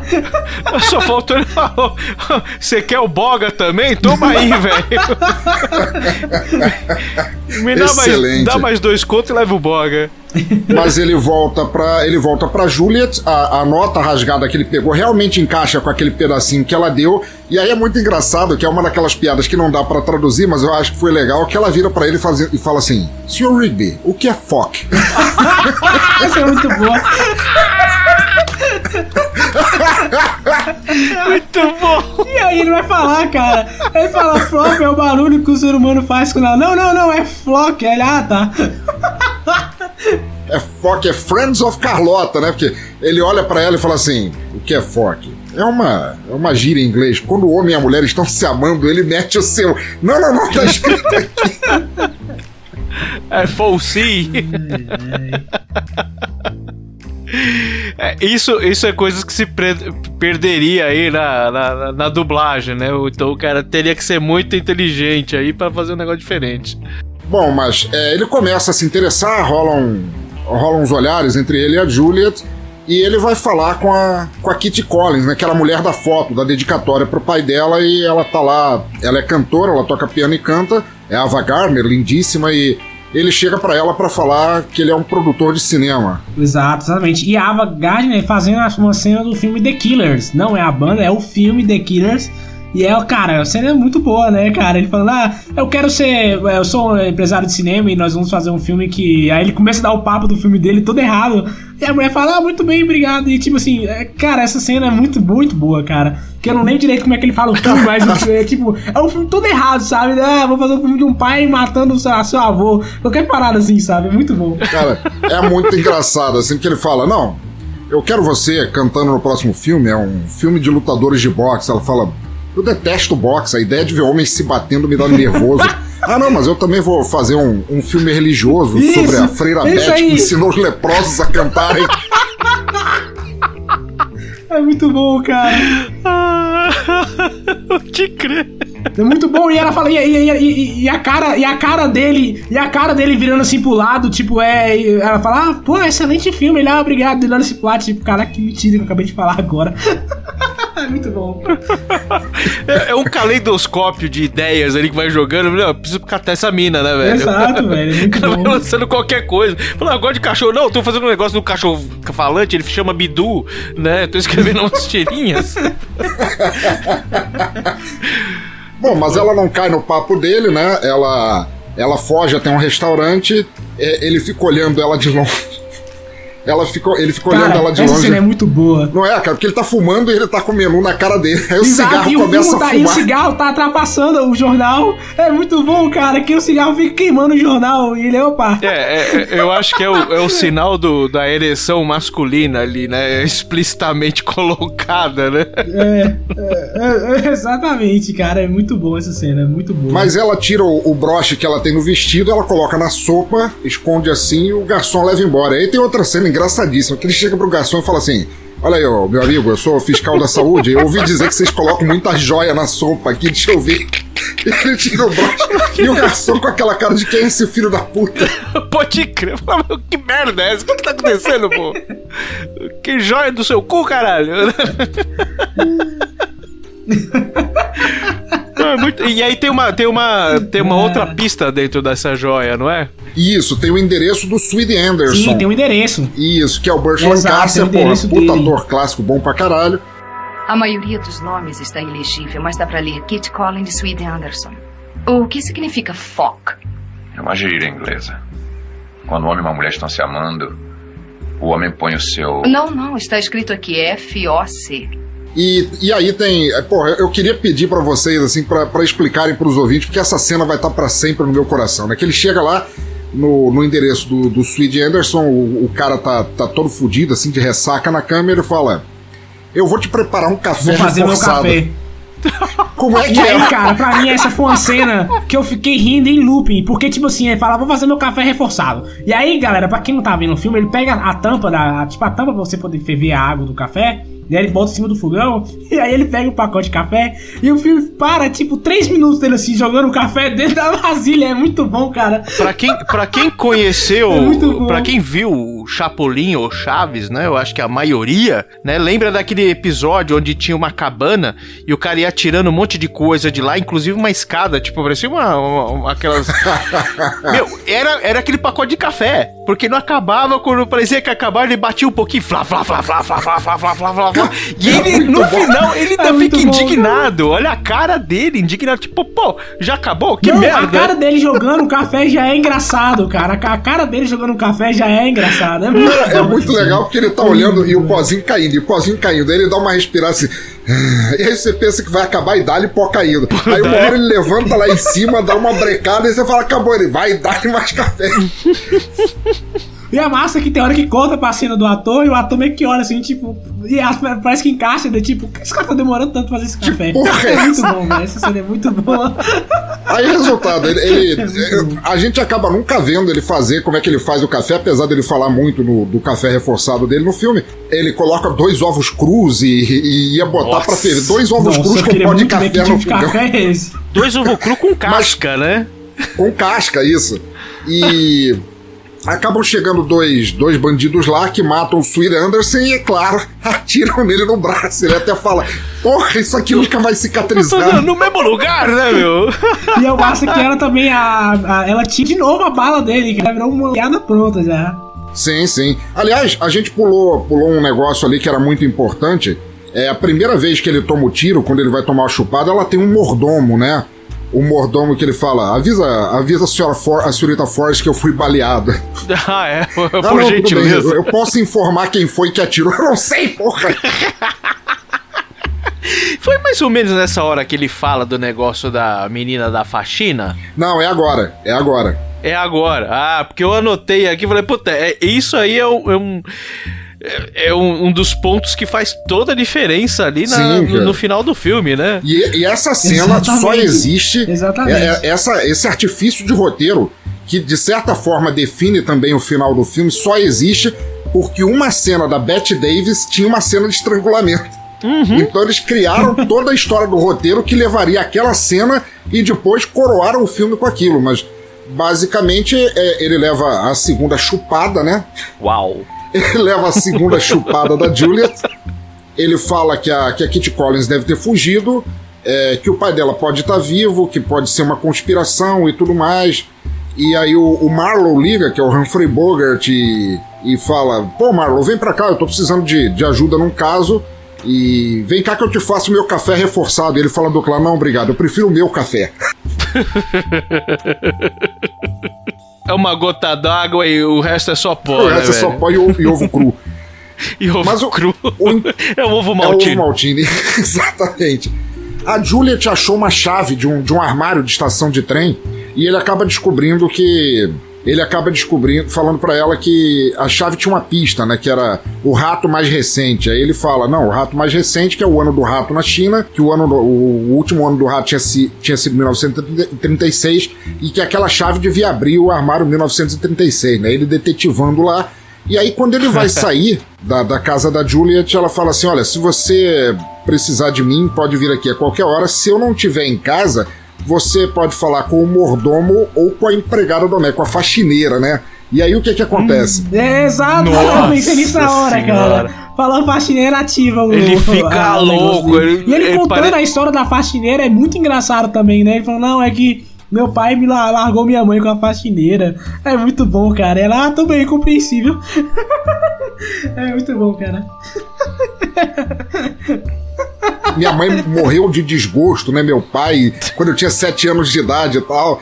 Aí a Juliet caída no chão assim com a mão no pescoço. Oh, Rigby, é compreensível que você tenha tentado me esganar até a morte. Não, não, tudo bem, não tem problema. Foi só, né, um surtinho de leve, né? É por isso que o o humor é sensacional. Ele te permite tudo, né, cara? Sim, cara. Tudo é válido ali. Ele fala com o Marlow, é uma cena muito engraçada dele com o, com o Marlowe, que é o Humphrey Bogart, do Casablanca, de, de, de, vários filmes, porra, do Falcão Maltês, cara, que é um dos melhores filmes no ar de todos os tempos. E nessa cena ele tava fazendo e... aquele filme A Beira do Abismo, né? Não era o. o... A Beira do Abismo. Exatamente. E aí vem a parte, a melhor parte, que pra mim uma das melhores piadas do filme é: Marlowe, você tá usando uma, gravata? Coloca uma gravata, Marlowe. é muito bom. Ele pega muito no, no pé do Marlowe. Mas ele é, fala com o Marlowe, ele dá a lista para ele, a lista dos inimigos de Carlota. E ele fala assim: olha, tem um monte de nome arriscado. Nessa lista eu acho que tá todo mundo morto aqui. Mas vai lá e checa para mim. E é uma lista, a primeira vez que eu olhei lá, voltando um pouco lá, no, tinha a lista dos né, os amigos, os inimigos. Falei, puta, essa Carlota aí, meu, tá devendo na banca, né, velho? Porque quanto mais tem inimigo lá na puta que pariu, né, irmão? Porra, pode escrever. E aí ele despacha o Marlowe e ele vai na estação de trem, né? Onde tem a cena do Cary Grant, que é muito boa também. Como é que é ela? É, exatamente, exatamente. É porque essa cena é muito boa, que ele vai lá e aí ele vai no, no, no, no cofre, e aí tá assim, ó, estou sendo seguido por um cara muito bonito, que é o Cary Grant, que ele tá na cena dos suspeitos, e aí ele abre o armário assim, aí ele pega assim, olha, pega a ficha, bota no bolso, fecha, e aí ele vai embora, né? E aí é a melhor parte, cara. Que aí ele entra, fala com o cara, ele fala assim: aproveitei que ele tava me seguindo, despistei ele e rudei e fui, peguei um trem tal. A menos, é claro, pelo meu papel higiênico que tava no meu pé que denunciou tudo. Puta, é verdade. Pode que Como que eu esqueci é disso? Muito bom, cara. Cara, é muito bom, velho. Ele sai com o papel no, pan, no pé. É, tava com o papel, aquele pro, papel protetor de assento de privado no pé. Mas o, o, é, é, muito legal porque o trem entra num túnel e aí o, o Rigby, com aquela voz, aquela voz cínica, aquela canastronérrima assim, fala. No momento que o trem entrou no túnel e ficou tudo escuro, aquele bonitão que estava me seguindo entrou no meu vagão e começou a procurar fósforos no meu bolso. é, fala, é, e aí assim, tem a voz do. E ele fala assim. Aí tem a, tem a voz do Cary Grant. Desculpa, senhor, é, é, a tua perna? Ele fala, não, é a minha cara. é a minha cara. Minha cara. É muito Puta, bom. Puta, pode crer. É muito bom que ele fala que ele fala que ele, que ele ah, agora eu, eu, tive que despistar ele, agora eu tenho que colocar ele pra dormir. E aí ele vai lá e começa a tocar a gaita dele, cara. E bota um cara pra dormir, é muito bom, é muito bom. Excelente. Nossa, eu, eu pensei que ia sair uma coisa terrível. Até que saiu um sonzinho bacana. Não, eu achei que, não, eu achei que ele ia atirar um sonífero, achei que ele ia atirar no cara, qualquer coisa assim. Não, ele pega uma gaita e começa a tocar, sabe? Bom, ele acaba conseguindo despistar o cara e aí ele vai na festa da, da mulher do Swede, né? Que é a linda, maravilhosa Ingrid Bergman, né? E ele começa a dar a sensualizada com ela, assim, e fala: Eu gosto de você, ah, eu gosto de você também. E aí ele fala: que, que se essa festa não tivesse rolando, eu poderia fazer várias coisas com você. Ela, hum, deixa eu pensar. E entra a cena cortada do filme, ela vira pro lado, a festa acabou! Esta festa é horrível! É muito bom, é muito bom, cara, é muito bom. Eu não lembro, ele chega a executar, chega a executar o ato? Não, não, não, não porque ela droga ele. Passar naquela ali. Ele, ele ah, começa é a beber uísque e aí ele fala: De repente eu senti como se minha língua tivesse peluda. Aí corta a cena, ele tá, ele tá barbeando a língua no espelho do banheiro. Puta, é verdade, cara, é verdade. Quando, quando foi a cena dos táxis? A cena um dos táxis foi, foi, quando ele saiu do trem, né? Ah, é verdade. Isso, Nossa, ele saiu do trem. É muito, não, não, ele falou, siga aquele. é muito bom. Ele, ele deu, fez uma cagada, né, cara? Que ele, ele, ele, no final das contas, ele acabou falando que ele deu uma desculpa lá de. Ele mandou o táxi fazer tal coisa e o táxi foi embora sem ele, né? E ele foi pro táxi anterior e falou: Meu, siga aquele táxi. Falei, Pô, não, é, é, é, que bom, eu peguei os dois táxis que estavam aqui disponíveis, porque aí o, o bonitão não pode me seguir. Não pode né? me seguir. Cara, mas é, é, uma sacaneada muito boa com clichê de filme, né? Porque ele chega pro primeiro táxi e fala: Te dou tanto dinheiro para você chegar em tal lugar rápido. Isso. O cara vai embora sem ele. Cara, beleza. Linguagem de programador, faça isso, fiz. Fiz. Né? E aí ele chega pro táxi de trás e fala: Siga aquele táxi. No, só, só pra não perder o, o, esse detalhe que eu, eu, achei sensacional dos táxis, mas vocês estavam falando do lance do, da, da língua da língua cheia de, de pelo, né? Uhum. Cara, que agonia ele fazendo. Ele, ele, ele Passando a gilete, né? Nossa senhora, velho! Eu, eu, eu, quase que falei, meu Deus, eu vou parar esse filme aqui, eu vou no banheiro ali. Virou um filme de terror, de repente. Nossa, que agonia, velho. Bom, mas ele acaba capotando. A Ingrid Bergman vai e tira dele a chave que abria aquele armário da estação. E a gente vê isso, era uma cena do filme da, da Ingrid Bergman, que ela tira uma chave por qualquer motivo que fosse. Aquele filme é, é o filme é o Notorious, Notorious. Do, do, do, do Hitchcock também. Putz, Eu esqueci o nome do filme em, Em em português. O filme do português, ele é. Deve ser, deve ser alguma Interlúdio. coisa do Duran Duran. É, É Interlúdio. Interlúdio, é o nome do exatamente, Interlúdio. Ele foi um filme lançado em 1946, do Alfred Hitchcock. É muita cara do Hitchcock, pela cara que ela olha assim pra ele, ele lá todo dançando e, e cortando a barba, e aquela cara e aquele ângulo do Hitchcock da sombra de deixar a mulher com a cara mais maquiavélica e ela pegar a chave e guardar e ir embora, sabe? É Você saca na hora que é Hitchcock ali, é muito bom. Bom, ele, ele capotou ali, ela roubou a chave, ele acorda no escritório dele. E a gente não sabe o que aconteceu. Ele vê um- uma mulher na- ali no, atrás do vidro do- da janela do escritório, ele pega a arma e é a Julian. A Juliette, desculpa. E aí eu queria que vocês é, contassem pros ouvintes como é essa cena, porque pra mim, essa não só é uma das cenas mais engraçadas do filme, mas pra mim ela dá redenção a todas as crianças dos anos 70 e 80 que tiveram que sofrer a mãe passando mertiolate na ferida e querendo impedi-las de fazer isso. Não, vamos lá. Primeiro ela, ela, ela- ela- pergunta, ela pergunta para ele, né? Ele fala assim, é, ele, não, ele fala assim, cara, como é que eu cheguei aqui? Ela fala, provavelmente você veio arrastado. E aí ele olha pra perna, cara, e tá com a, a- os, a perna toda sangrando, sabe? Tanto ele Os joelhos em carne viva, né? Tanto ele Nossa, tá tá um podre. podre, né? E aí ela fala, ah, vou pegar, jogar álcool aqui na ferida. Ele fala, não, não, joga álcool não. Essa cena é muito boa. ele enlouquece, cara. É a, é a tal cena que ele pega, o- ela pega, o- ele pega o álcool e, meu, dá aqui essa merda e joga o álcool todo fora. Vai, vai jogar essa merda em mim não, meu, vai se fuder. É muito bom que ele aponta a arma pra ela e fala: Não, deixa eu passar o álcool, não, não precisa, só um pouquinho, não vai doer, você aqui me larga. E ele joga o álcool no chão de tão puto que ele tá. É que é nonsense total, né, meu? Tá, tá apontando. Né, ele de- detona tudo, aponta a arma, né? E, imagina, é totalmente nonsense, né, cara? Você tem um chilique desse apontando arma pra, pra tua cliente.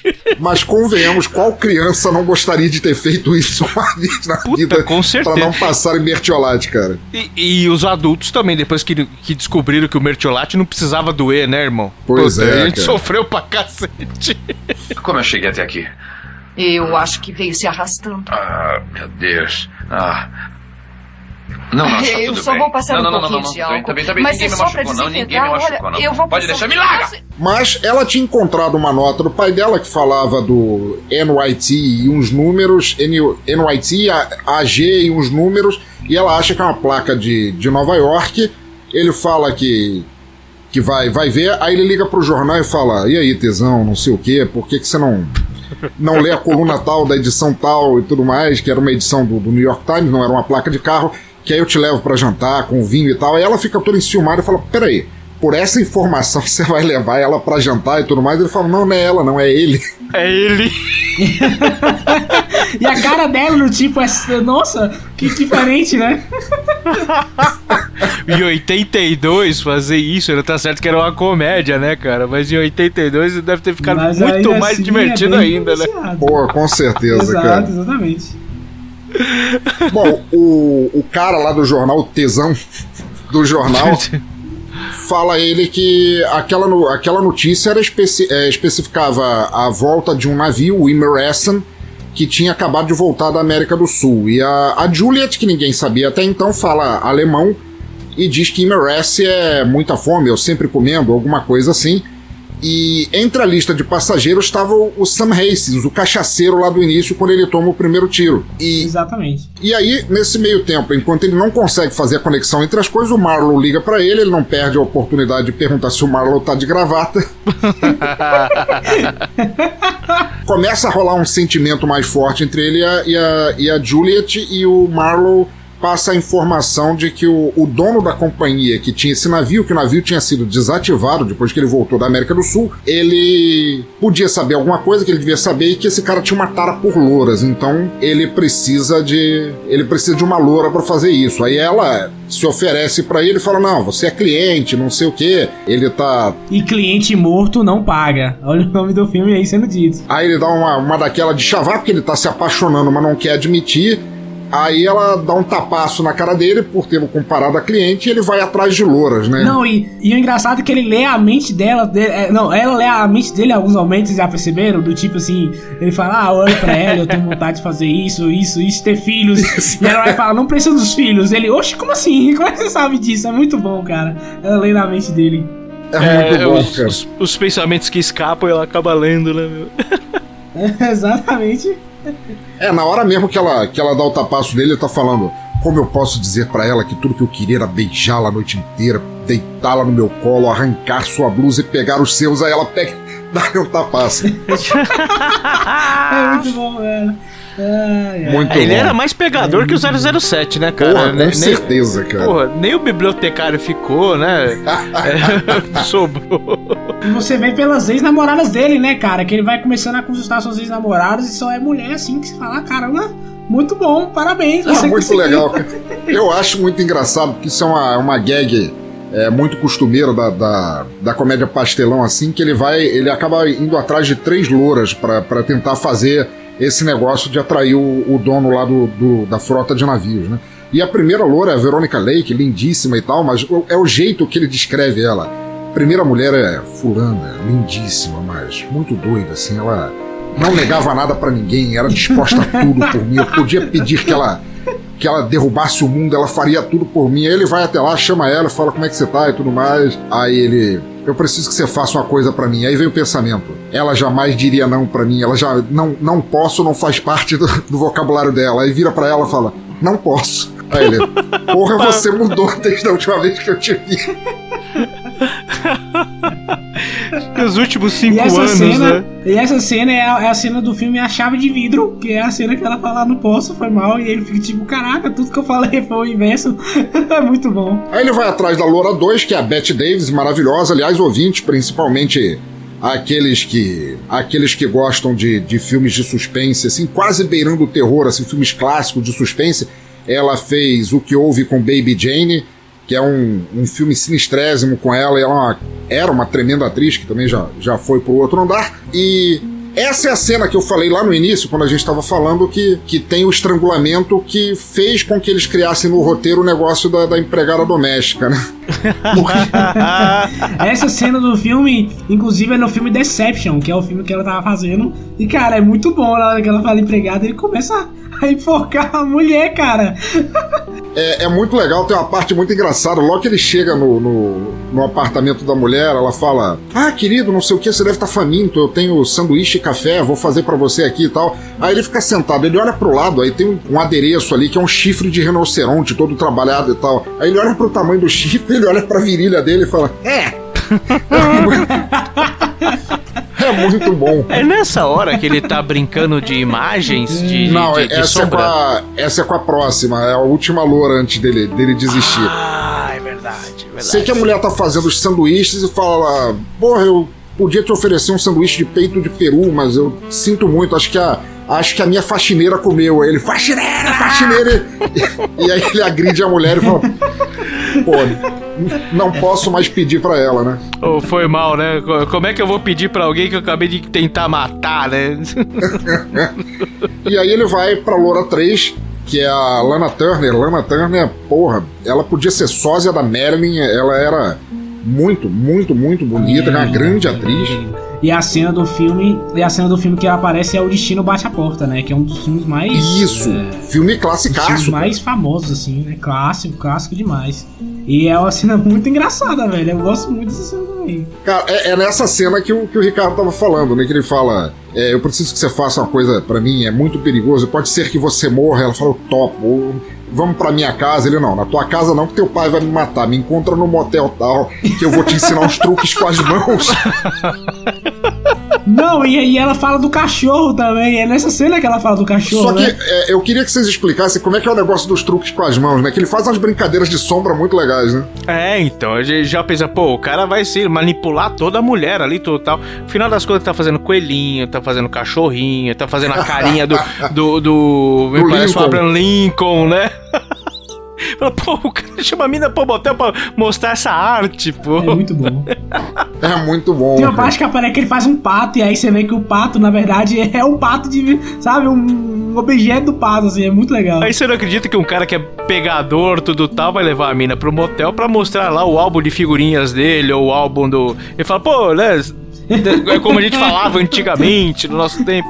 Pô, vem ver o nosso. A, a minha. Em casa aqui, ver o meu álbum de figurinhas da Mônica e tal.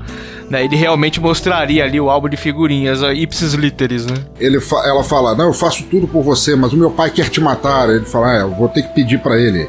Me diz, como é que eu posso ganhar o coração do teu pai? Aí ela fala: Ele nunca teve um cachorrinho quando bebê. Puta! e acaba levando esse cachorrinho pra ele, né? É o Ramon. Ele o é um Ramon. cara. é Leva o Ramon. ele fica possuído ainda deixa um segredinho, deixa, deixa, deixa uma- um presentinho no carpete do, do, do pai dela. e Eu, eu achei muito legal essa cena, porque é do, do Destino Bate a Sua Porta, que é sobre isso mesmo. É um cara por quem a Lana Turner é apaixonada, ele é apaixonado, mas o pai é tão doentiamente ciumento da filha que ele manda matar o. planeja matar o namorado. Então aquela cena. Fala do, do teu pai tá querendo me matar, é daquilo. A, é, a cena em que ela aparece e a cena do pai dela são do mesmo filme. O contexto é o mesmo, então. é, o esse- contexto é o É o mesmo. mesmo Ah, contexto. É mais uma coisa que eles pegaram do filme original lá e, e embutiram no roteiro. Mas é muito legal, assim. Tudo bem, eu sei que tua filha pode morrer, mas milhares de pessoas vão morrer se a gente não fizer nada. Ah, some daqui, senão eu vou te matar e tal. E leve isso daqui. Aí ele pega o cachorro e fala: Você não merece um cachorrinho. Aí o pai fala. E pega isso no chão. Aí ele olha pra baixo, o cachorro na mão. fala, Porra, mas tá- tá todo quente, mole.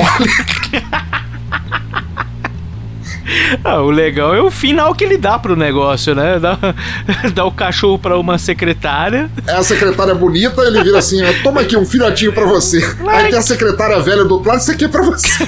Toma o chocolatinho pra você.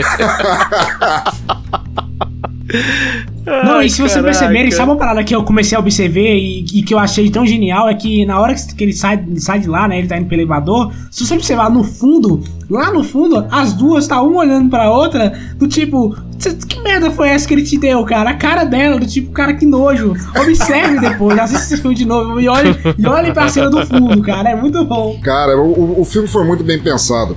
Mas aí ele tá indo pro elevador, ele fala: É, acho que eu vou ter que arrumar outra loura, não sei o quê. E aí três capangas pegam ele e levam ele pro, pro Kirk Douglas. Que, porra, foi um ator maravilhoso, E, cara. Porra, eu gostava filme muito é do o Kirk filme que o Douglas. Kirk Douglas tá fazendo, é o Estranha Fascinação, o filme Nor também, né? Filme policial de 1947, muito bom também. E é legal porque quando eles chegam na frente dele, ele fala: Que isso, cara? Você vai, vai pegar comigo? Eu sou namorado da, da mulher do teu chefe.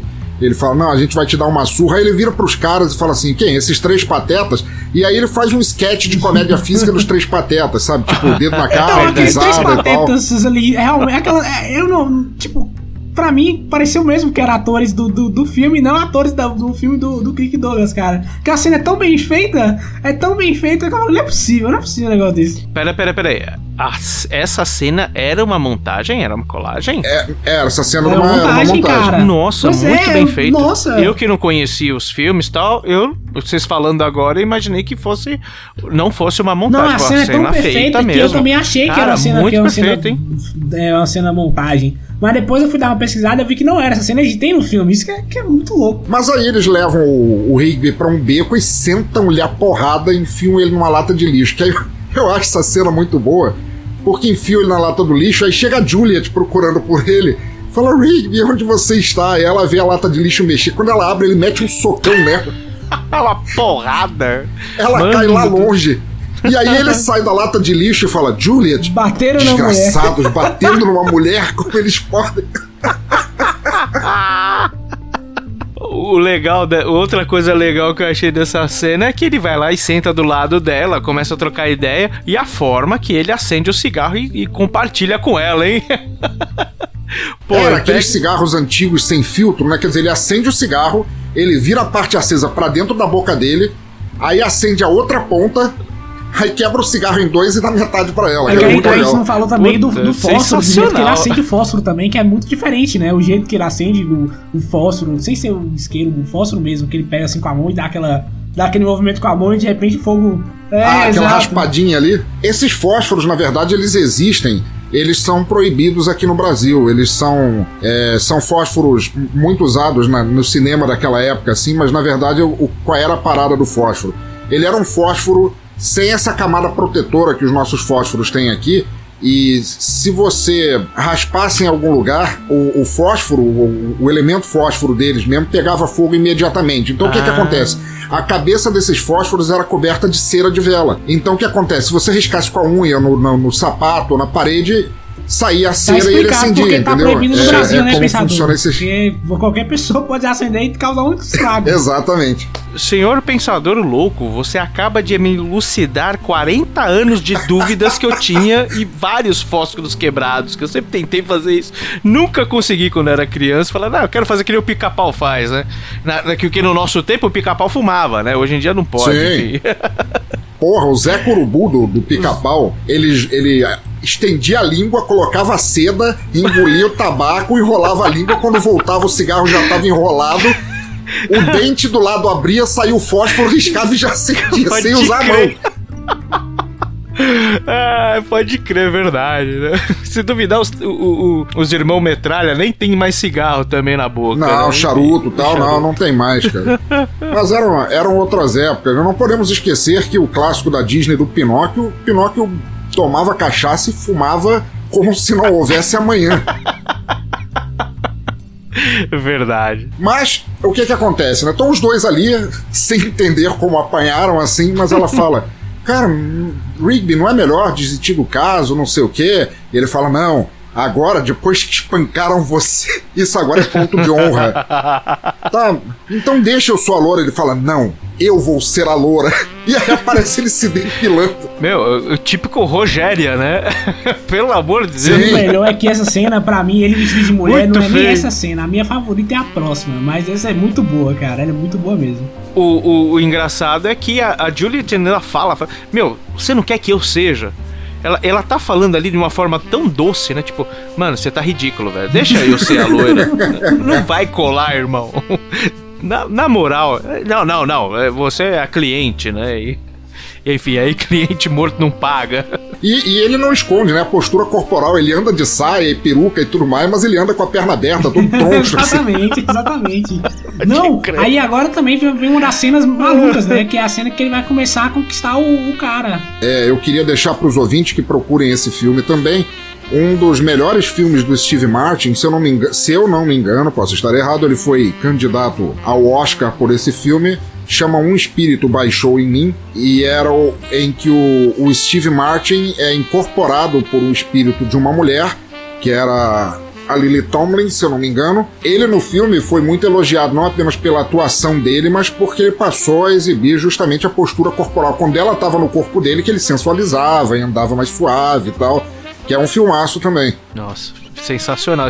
Faz muito. Eu nem lembro mais qual era o enredo, mas faz muito tempo que eu vi. É um filmaço mesmo, cara. Porra, muito Indicadaço. bom. Ele vai tentar conquistar esse cara e aí. E aí é uma cena que pra mim eu não, não tava esperando. Principalmente naquela época, que o cara, obviamente, bem, mas aquela cena ali, o cara puxando ele. Eu tipo, caraca, é sério, ele ficou de boa, sabe? Essa cena é muito, muito massa, velho. Muito, muito boa. E muito engraçado também. Ele. Não, eu, eu não pude me segurar nos braços dele e mostra ele se beijando. Cara. Ah, o lance do, do perfume, né? Muito bom. Qual é o nome desse perfume? Ele fala, me agarra, ele mete a mão na bunda dela. Ai, bobinho! Tanto que ele podia, podia- acaba dormindo, né? De tanto ele ter ficado com o cara, ele se beijando lá no sofá, e aí ele. É, ele dá, ele dá uma droga pro cara no copo de uísque, ele faz um copo de uísque assim, tipo um copo de milkshake, assim, de uísque, lotado assim pro cara. É, então, e aí é que fica a pergunta, né? Ele foi derrubado por causa do Valium ou por causa daquela dosezinha de três dedos lá do, do- de whisky, né? De Jack? Três dedos do Kong, né? Três dedos do Kong. o cara coloca lá, puta, sei lá, a coca 2 litros em cima, de- dentro do. Mas ele consegue sair, ele abre um. Ele pega lá o- as gazuas dele e abre a- o armário do cara. Ele consegue pegar as informações da lista de passageiros do Imeressen, que era o, o navio dele, e ele vê que o capitão, que é o capitão Jared, ele depois que voltou para os Estados Unidos da América do Sul, ele foi preso e ele disse que deu uma declaração no jornal de que ele foi preso porque sabia demais e que só falaria com a própria mãe. E, e aí já corta, ele tá no carro com a Julia dirigindo, vestido de mãe do cara, E ela falando pra ele, sabe, cara, eu acho que você tá gostando demais de se vestir assim, sabe? É Eu acho que você tá verdade. virando um hábito. Cara, pra mim, essa é a minha cenas do filme, cara. Porque ele vai falar com. Na verdade, antes dessa cena, né? vou- vou- vou- Vamos sem filme aqui. Ele fala com ela, e aí ele, ele finalmente ele, ele se clara pra ela, né? Ele fala, não, é que realmente eu quero ver minha vida com você. E aí eles acabam se beijando, e se você observar a galera lá no fundo, fica olhando tipo estranho, tipo, oxe, duas mulheres se beijando.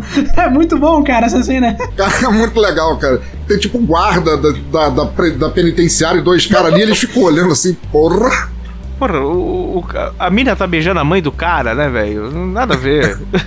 Esse mundo tá acabado. E aí ele entra na, na, na cadeia e pra mim é uma das melhores partes do filme, cara. Que ele começa a imitar a mãe do cara e fala, não, então eu vou- agora eu vou, eu vou fingir que, que eu tô chorando e você tem que falar as palavras, não, vai ficar tudo bem, fica tranquila. Ele começa a fingir que tá chorando.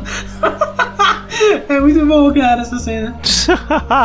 Ele acaba oferecendo proteção pro, pro Capitão Jared, que é vivido pelo James Cagney, né, o mafioso que a gente falou agora há pouco. Pra poder protegê-lo, ele pede ao, cap- ao diretor da prisão que devia um favor pra ele, pra ele ser enjaulado com o preso. E logo que ele entra, ele arma uma fuga pra fugir com o Jared e protegê-lo. Só que ele não contava que o capitão do navio, o, o James Cagney, estava armando contra ele. E logo que ele sai, eles trancam ele no porta-mala de um carro Putz. E vai. E lá vai o tirombaço de novo, né? Não, cara, isso é muito bom, cara. E essa cena, esse recorde de cena é do filme Fúria, Fúria Sanguinária, né? Um filme de 1949. e Sim, uma curiosidadezinha sim. rápida que esse filme ele foi selecionado, né? Selecionaram esse filme, Fúria Sangrenta, para ter uma cópia preservada na biblioteca do Congresso dos Estados Unidos, de tão importante que esse filme é. Então fica aí a indicação. Esse filme é foda, cara. Um dos melhores filmes de mafiosos, assim.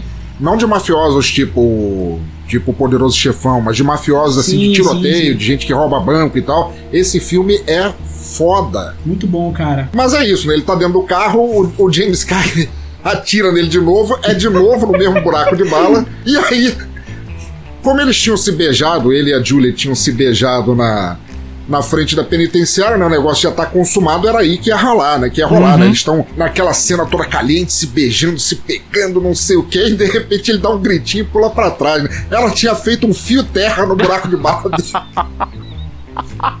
Fala, Pô, aí não, né? Tirou na ba- Enfia no cu que eu prefiro. Na hora que eu vi, que eu vi aquilo, eu falei, puta, pera aí, ela foi lá no, no- na Zona Sul, não, não, foi no, no buraco da bala mesmo. Eu, Pô. Aí não, no cu, no Aí- cu tudo bem, mas aí não, caralho. no ombro não. É, muito bom, cara, muito bom. Mas o, o negócio é, ela fala que vai comprar farmácia, né? Ela largou a ferida dele toda ali. E é muito legal, porque ela sai, mas aí começa a chover. E ele começa. Ele começa a falar com um ex-caso dele, né? Joan Crawford, cara. Joan Crawford, que ficou famosa e às vezes infame por ter sido uma, uma atriz meio despótica em Hollywood, assim, uma personalidade muito forte. Ela ficou muito famosa por causa do monólogo do, dos cabides de arame. Não sei se vocês viram esse filme. Em que ela era uma atriz em decadência e ela começa a maltratar os filhos em casa. Tem um monólogo assim que ela vê que a filhinha dela estava usando o vestido que ela tinha usado, tinha guardado o vestido que ela tinha usado no filme tal e tinha usado um cabide de arame que marcava o vestido. E ela começa a berrar sobre o cabide de arame. Era, John Crawford era uma tremenda atriz assim, mas ela, ela meio que se misturava com os personagens é, despóticos que ela interpretava, né? Mas o, o negócio é que é, ele fala com ela e ela fala: Não, meu marido tá viajando, vem cá. E, e aí o Rigby fala: Não, eu consegui, eu arrumei uma mulher maravilhosa, eu estou apaixonado.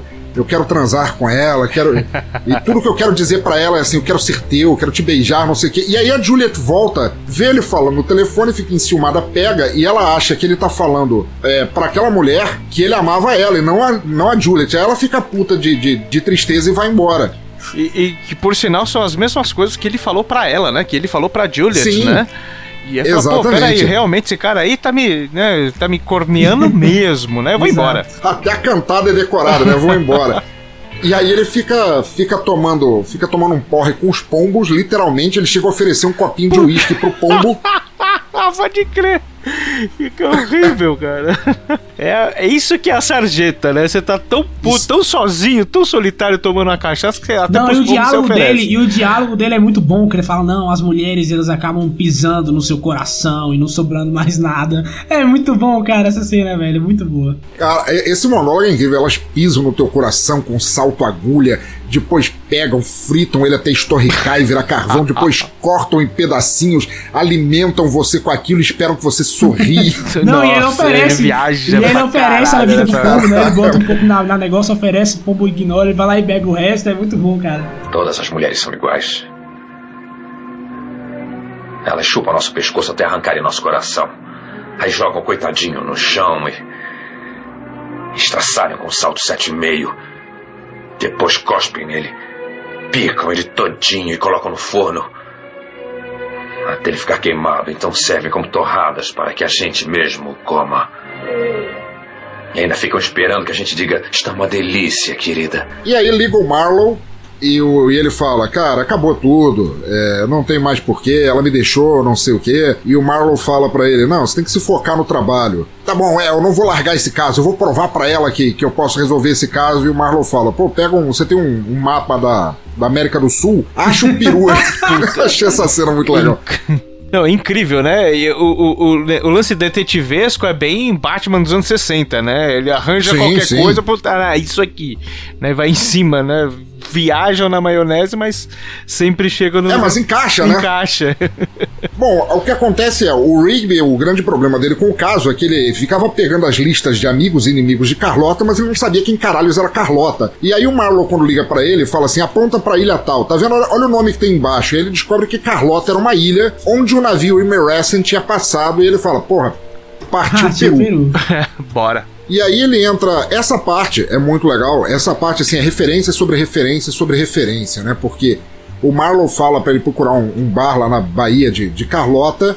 E quando ele chega lá, a Kitty Collins está cantando no bar. E aí ele encontra o Carlos. Ah. Ele olha pro cara e fala assim: Manuel Alessandro, oh senhor Carlos Rodrigues. Ah, Não, É e, isso. e esse foi mal, e a cena, É tudo igual mesmo? a cena dela cantando é baseada no filme Veneno, Veneno dos, dos Trópicos, ou Lábios que Escravizam. Né? O Veneno dos Trópicos é de Portugal, mas BR ficou Lábios que Escravizam, que é a cena que ela canta e é. Nossa, que mulher bonita, né, gente? Pelo amor de Deus. Mas olha só que interessante, né? Ele senta pra conversar com o Carlos, que é que, que contrabandeava armas para os exércitos rebeldes junto com o Rigby na época da Revolução, mas agora é policial. E ele fala que Carlota é um lugar cheio de corruptos, é um, lugar é um barril de pólvora, tinha algo pra acontecer, ninguém sabia. E ele fala assim: olha, cuidado com aquele gordo que sua o tempo todo ali. Aquele cara é um ator clássico, Charles Lawton.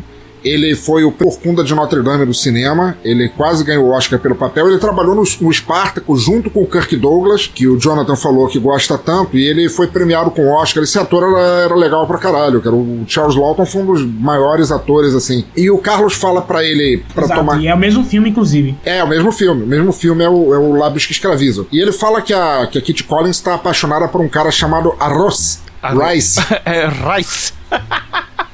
Trocadilho. Trocadilho, é. E aí ele fala pra ele, para ele se cuidar, ele vai embora, não sei o que, e quando ele tá lá, o gordo suado chega pra ele e fala assim: Senhor Rigby, é, se o senhor for embora dessa ilha aí, eu te dou 10 mil dólares. Nossa. E aí o, o Rigby fala: Não, meu preço pra sair dessa ilha é 11.500 e um beijo na boca da Carmen Miranda. Foi demais. Foi demais, mas, mas olha só que interessante. Na cena anterior, quando a Kitty Collins estava cantando, se você ouvir, tá bem no fundo a música, mas se você socar o volume no máximo, o áudio da Ava Gardner cantando, na verdade, é da Carmen Miranda, ela tá cantando em português. Cara, eu notei isso. Notei, até porque eu achei a Ava Gardner, até, não sei se é porque eu fiquei sugestionado, mas achei em até algumas cenas o, o muito parecida com a Carmen Miranda. Não sei se é Sim, por causa sim, com todo aquele certeza. contexto, né? Mas eu achei muito parecido. E aquele áudio ali era da Carmen Miranda, então a referência pra quando ele fala da, da que eu quero um beijo na boca da Carmen Miranda. Foi demais. Da mesma maneira, quando o gordo suado pergunta pra ele, você sabe quem eu sou? Ele fala, o Corcunda de Notre Dame, é, é porque ele tinha feito o Corcunda de Notre Dame, é muito O legal. papel, né? É, Mas então, Vai. Não, não, realmente é, é, essas referências que o humor é, permite fazer são, são, são, são referências, não, não, chegam a ser easter eggs, né? Mas são, são referências que são explícitas para quem conhece mesmo tal, vai a fundo, uh, não precisa ir tão, tanto a fundo, mas quem conhece já pega no, no, no, primeiro ato, né? Sim, sim, com certeza. Bom, ele fala, ele marca o um encontro com a Kitty Collins, ele leva ela pro quarto, vai dar aquela chavecada bonita na Ava Gardner, e no quarto ele pede pede para ela preparar um drink e toca o telefone ao Carlos. E o Carlos fala para ele que estava chegando um grande navio cheio de alemães na ilha. Ele fala é, que eles estavam levando documentos to top secret, assim, sobre instruções finais, o plano final. Ele fala, pô, não, mas como é que você sabe disso? Ele fala, não, porque eu sou. Eu fui contratado para ser o segurança do Rice, então eu tô te informando que acho que o que quer que seja vai acontecer ali. E aí a linha é cortada, ele não consegue falar com o Carlos, e aí é claro que a gente lá no fundo tá vendo a, a Kitty Collins, a Ava Gardner, drogando o drink dele. Como tem drink drogado Puta, nessa porra? Parece, né? parece o Woodstock. ele cai no truque duas vezes, cara. E aí, é, ele cai no truque várias vezes. Começa a ficar zonzo e ele fala para ela. É aquela cena que você falou lá no início, né? Que ele fala tá chegando um navio cheio de alemães, de, de Germans, Germanics, German... pastores alemães, mormons. Mormons, pode crer, ele solta Alemormons.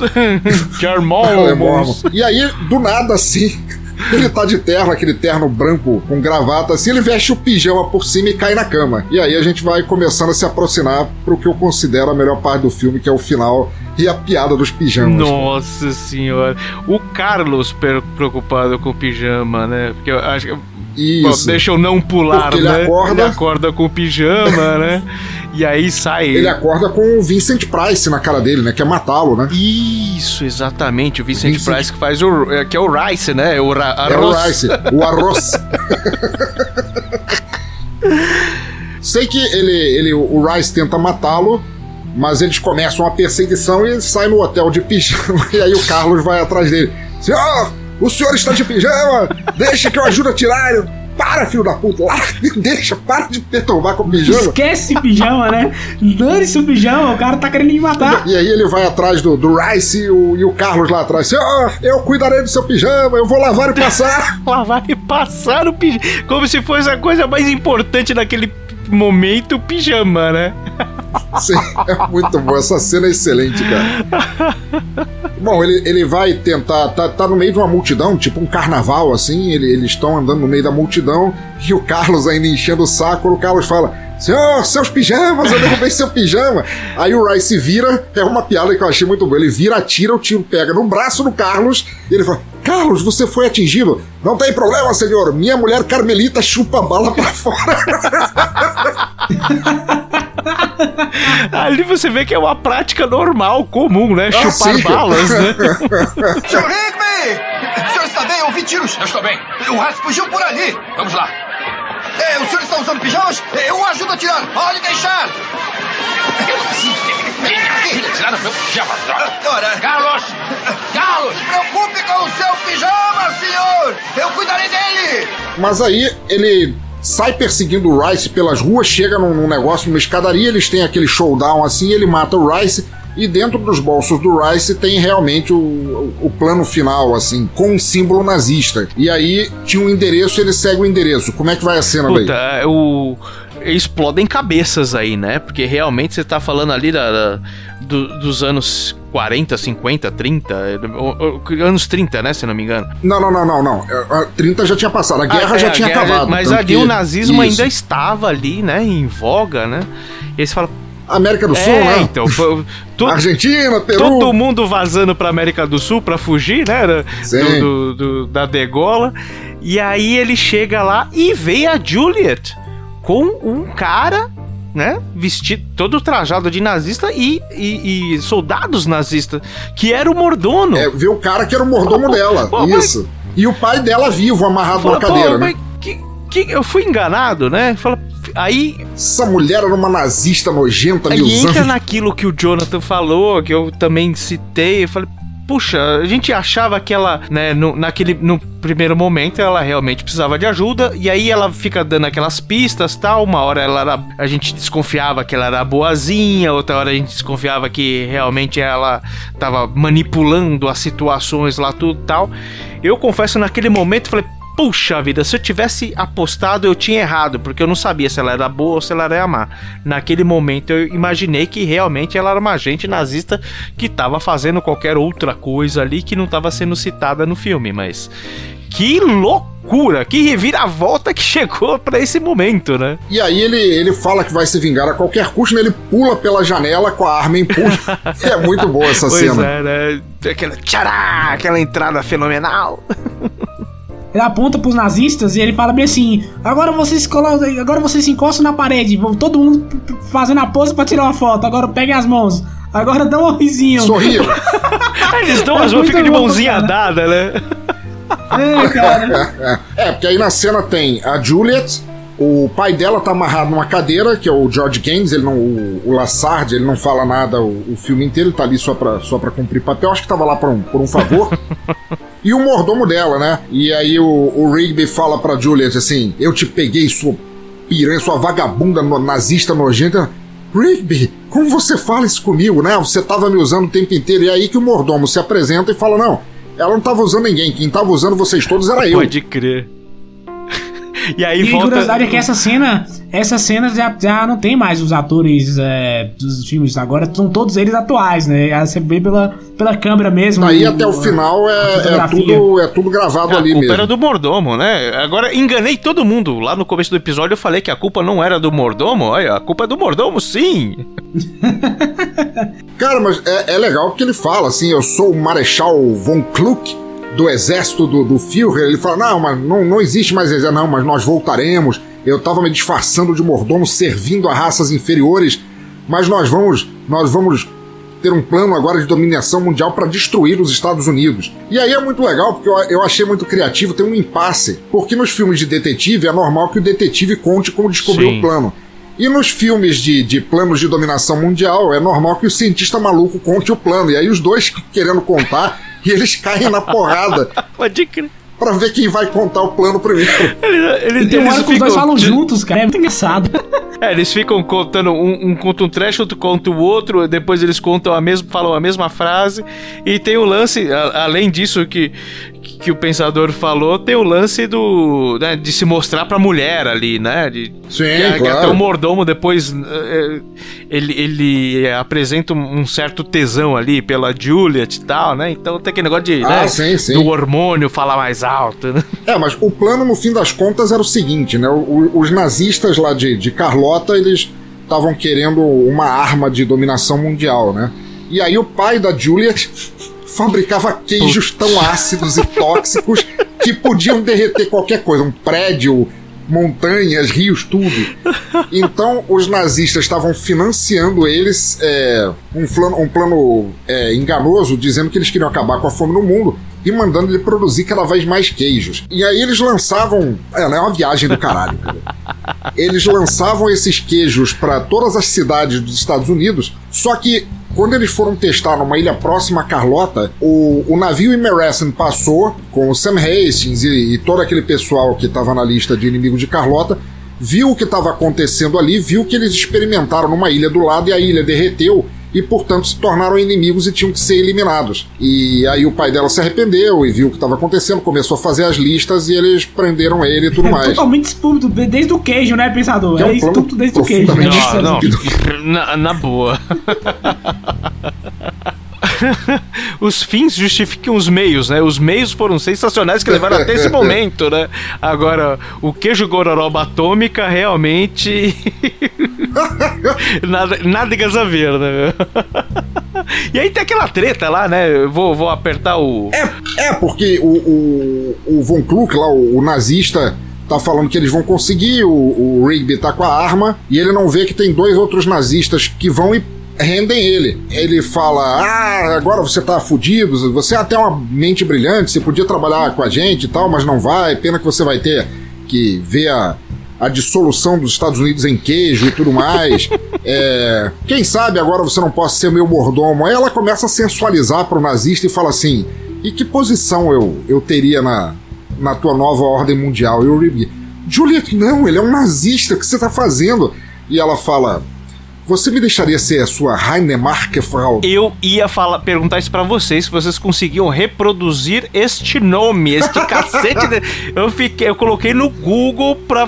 Cara, eu, eu, alemão é uma língua que eu nunca vou conseguir falar, cara. que é muito gostosa de falar. Ale... Por sinal. Pô, com certeza. Heinemarkefrau. É isso? Heinemarkefrau.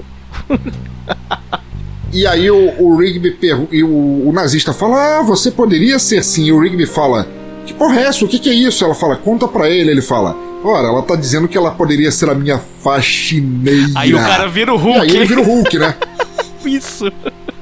Ele arrebenta a algema, rende os dois, pega a arma de volta e aí manda os dois, tinham pegado ele sentar junto com os outros alemães. E o nazista fala: Você não vai conseguir. Aí, aí sim, ele manda a Juliet atrás do Carlos e o Von Kluck fala: Você não vai conseguir, você só tem seis balas aí e nós somos em nove. Mesmo que você mate seis de nós, três ainda vão virar os controles, que são as alavancas que iam destruir os Estados Unidos. E ele fala: Tudo bem, mas quem, quem vai ganhar a loteria e viver e quem vai morrer bancando o herói. Aí mira nos alemães lá, eles estão tudo olhando pro lado, assim. né?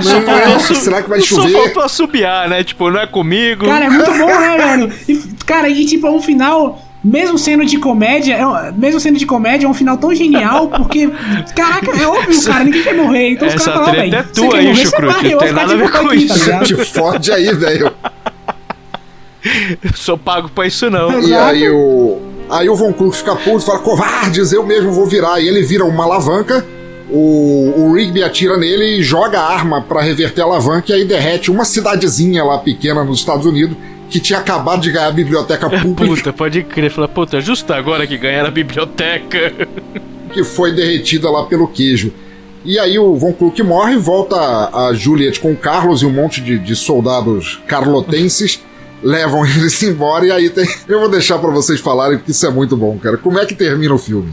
Ele no final das contas eles acabam se amando, né? Eles acabam um olhando para si, se beijando, beijando, e ele pensa lá, fala: "Poxa, realmente eu tô pensando, eu tava pensando em pendurar a, a, a, arma, né? Pendurar as chuteiras, eu tava pensando em, em viver no campo, né? Regar as plantas, regar as flores, tal. E eu vou fazer isso mesmo. No final das contas eles ficam juntos e vivem felizes para sempre, né? Não, e um detalhe é que aparece, aparece o amigo dele e aí é, o Carlos aparece cara, e nossa, cara, é muito legal, legal né? E ainda é, cita do pijama, né? Vou cuidar dos seus pijamas. Ah, não, é, é, a cena é muito boa porque assim, ele fala tudo isso que ele tá pensando e ele tá beijando ela assim, todo, todo fervoroso assim. De repente ele fala: Juliet, o que você está fazendo? Aí ela ah, fala: é Quando você entrou pela janela, tua braguilha se abriu é e teu bingolim ficou desalinhado. Eu estou ajeitando ele. Aí ele fala: Obrigado em todos esses anos, nunca ninguém ajeitou meu bingolim assim. Não sei eu ter implorado primeiro. A verdade. E aí ele fala que em um ano eles teriam uma aventura é muito, muito, maior bom, cara, é muito que bom. chegará em breve num cinema para você com cenas de nudez da Juliet. Vamos lá, google.com parte 2. Eu não, cara, eu não vou negar não. Eu pesquisei, eu pesquisei, eu não vou negar não. Olha, eu, eu nego, eu nego. Você é muito mais corajoso do que eu, cara, mas eu pesquisei também. Sabe por que eu pesquisei? Porque eu descobri que esses, eles tiveram parceria em dois filmes. Ele fez esse filme e fez um filme um ano isso. depois. Só que esse outro filme era colorido. Aí eu falei que a piada ia continuar nesse filme. E aí por isso que eu pesquisei, mas não tem, cara. Pô, cara, mas é um filme sensacional, velho. É um filme. Que, cara, que ele é divertido é, demais. É muito bom. É uma comédia criativa não apelativa, ela tem piadinhas de cunho sexual, de, de, de, tem piadinha de tudo quanto é coisa. Uma porra bem escrito, roteiro amarradinho, direitinho, o cara é muito engraçado. Muito. Cara, tem umas sacadas desse filme que eu fico pensando como é que a tradução fez. Por exemplo, a gente comentou, né, do, do início, que a, a, a, na hora que dão uma, uma, ele acaba sendo envenenado e aí ele começa a falar em alemão, né? Alemão, alemão, mamãe, mamãe, mamãe. E de inglês isso combina, mas eu fico pensando na tradução, como é que a tradução encaixa nesse, nisso, sabe? É muito bom, cara. E aí tem outra cena também, que é tipo, ele tá lá na ilha, quando ele chega na ilha, ele fala bem assim: essa ilha cheira a problema, do jeito que você soletra problema. E aí ele soletra problema em vez de problema. É muito Ah, bom, é. cara. É verdade, é verdade. Ah, cara, tem muitos detalhes assim. Você pode ver e rever o filme e você fica sempre descobrindo coisas novas. Cara. O que, que você tá fazendo? Fechando sua braguilha. Quando você entrou pela janela, ela se abriu toda. Obrigado. Não tem de quê. Há muito tempo ninguém fechava minha braguilha daquele jeito. Além do fato de eu estar sem cueca. Então, este foi o misterioso caso da Carlota, solucionado sob a auspiciosa competência desse detetive que vos fala. Enquanto eu a beijava, eu só pensava em pendurar as minhas chuteiras e viver na nossa linda casinha no campo. Mas antes que eu pudesse concluir esse sonho, já tínhamos participado de uma outra excitante aventura que brevemente estará sendo exibida para vocês, nossos ardorosos fãs. E atenção, com cenas de nudismo da sedutora Juliet. Mas então, o filme termina mostrando cada um dos atores que, do- dos recortes que foram usados em seus respectivos filmes. Ouvintes, se vocês quiserem procurar para assistir todos, são todos filmes clássicos e valem bastante a pena. E eles fazem a homenagem a Edith Head, que é a figurinista do filme que faleceu após a, a, a realização do filme. E eu queria pedir para vocês primeiro agradecer por esse papo maravilhoso. E eu queria pedir a cada um de vocês que a gente faça um, uma coisa assim. Cada um vai dizer assim, baseado nesse filme, o que, que você achou do filme e qual filme que tivesse uma pegada parecida que você recomendaria para os ouvintes. Vai lá, Ricardo Banner. Rapaz, eu tenho. Eu achei esse filme. Eu não. Eu não eu confesso que eu não tenho. É, visto muitos filmes nos últimos anos, né? E o Teatro Escuro é uma das coisas que me fazem referência a filmes cult. Porra. É, não tô aqui babando o ovo, não, não é porque eu tô aqui, não. Mas é, eu, eu sou um cara que eu sou limitado por conta de, das coisas da vida, né? Sabe aquela coisa, ah, vamos marcar, vamos marcar, e a gente acaba deixando coisas que a gente gosta. Eu, particularmente, eu sempre gostei muito de filme, mas há milênios eu não paro pra, pra pegar a minha videoteca e, e, e- e assistir, cara. Esse filme é uma mostra de, de que aquelas pessoas que têm certo preconceito com filmes preto e não tô falando nem filme no ar, tá? Mas filmes preto e branco é, de que pode ser uma coisa leve, pode ser uma coisa light, pode ser uma coisa que você consegue assistir puta, numa cagada e se divertir muito, né? Então ele tá assim muito, muito, muito é, indicado por mim. Eu acho que você foi muito, muito, muito feliz nessa escolha e eu tô muito contente de, de fazer parte aqui desse episódio para esse filme, cara. Meu, eu, eu Pô, a honra foi toda minha, velho. Imagina, cara. Eu gosto muito, eu gostei muito de, de reviver esse tipo de, de experiência. Cara, eu gosto muito, eu sou muito ligado ao automobilismo, né, cara? Então eu queria deixar aqui um filme que é diferente desse, é fácil de você achar, tá? É um documentário sobre o Juan Manuel Fangio, né? Olha aí, da Fórmula 1. O, o espanhol, né? O argentino. Argentino, desculpa. O burro que eu sou. Imagina. Ele foi um dos grandes é, pilotos que. Né, da história do automobilismo. Um cara que foi quatro vezes campeão. é, Cinco, perdão, cinco vezes campeão. Numa época onde os caras sentavam em cima de verdadeiras bombas. Né? E. Até pela época, né? Anos 50, né? Então é um filme que é naturalmente é, remetido ao passado. Então, só para fazer essa ponte aí, eu indicaria Fangio, o Rei das Pistas, que é, é um filme sensacional e conta a história verídica de um cara assim que foi é, inspiração para muitos pilotos, inclusive além da Ayrton Senna. Porra, excelente. Ouvintes, estará aí no link, tanto no post no site quanto no agregador, agregador de vocês, o link, ao menos para a página do IMDB desse filme, É, procurem aí que vale muito a pena, apesar do meu erro babaca Imagina. sobre a procedência do Juan Manuel Fangio. Eu conheço, eu não sou um grande fã de, de automobilismo, realmente, na, na verdade, não sou grande fã, acho que de quase nenhum esporte, ou nenhum. E o que denota bastante o quão gordo eu sou. e mas eu conheço o, de, o renome, a fama de Juan Manuel Fangio, então ficará aí a indicação. E Jonathan, meu querido, fala o que você achou do filme e qual filme você recomendaria que, que tivesse alguma coisa a ver ou que, que, que você gostaria que o, os ouvintes conhecessem também. É, vamos lá, pensador. Primeiro eu queria muito agradecer pelo convite, cara. Um filmão mesmo, assim, sabe? Quando eu vi, sabe aquele.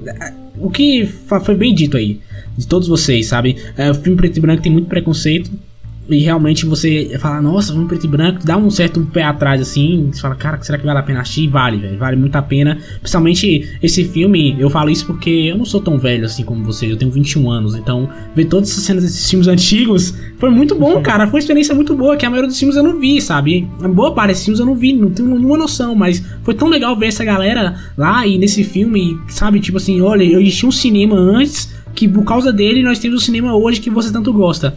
Isso que é muito interessante. Eu acho que, além de tudo, também é um filme muito engraçado, sabe? É, as piadas funcionam, não é aquelas piadas sem graça, elas funcionam. Claro que também acredito que boa parte delas tem que ter uma base, pelo menos de linguística, de linguagem, tipo problema e problema, sabe?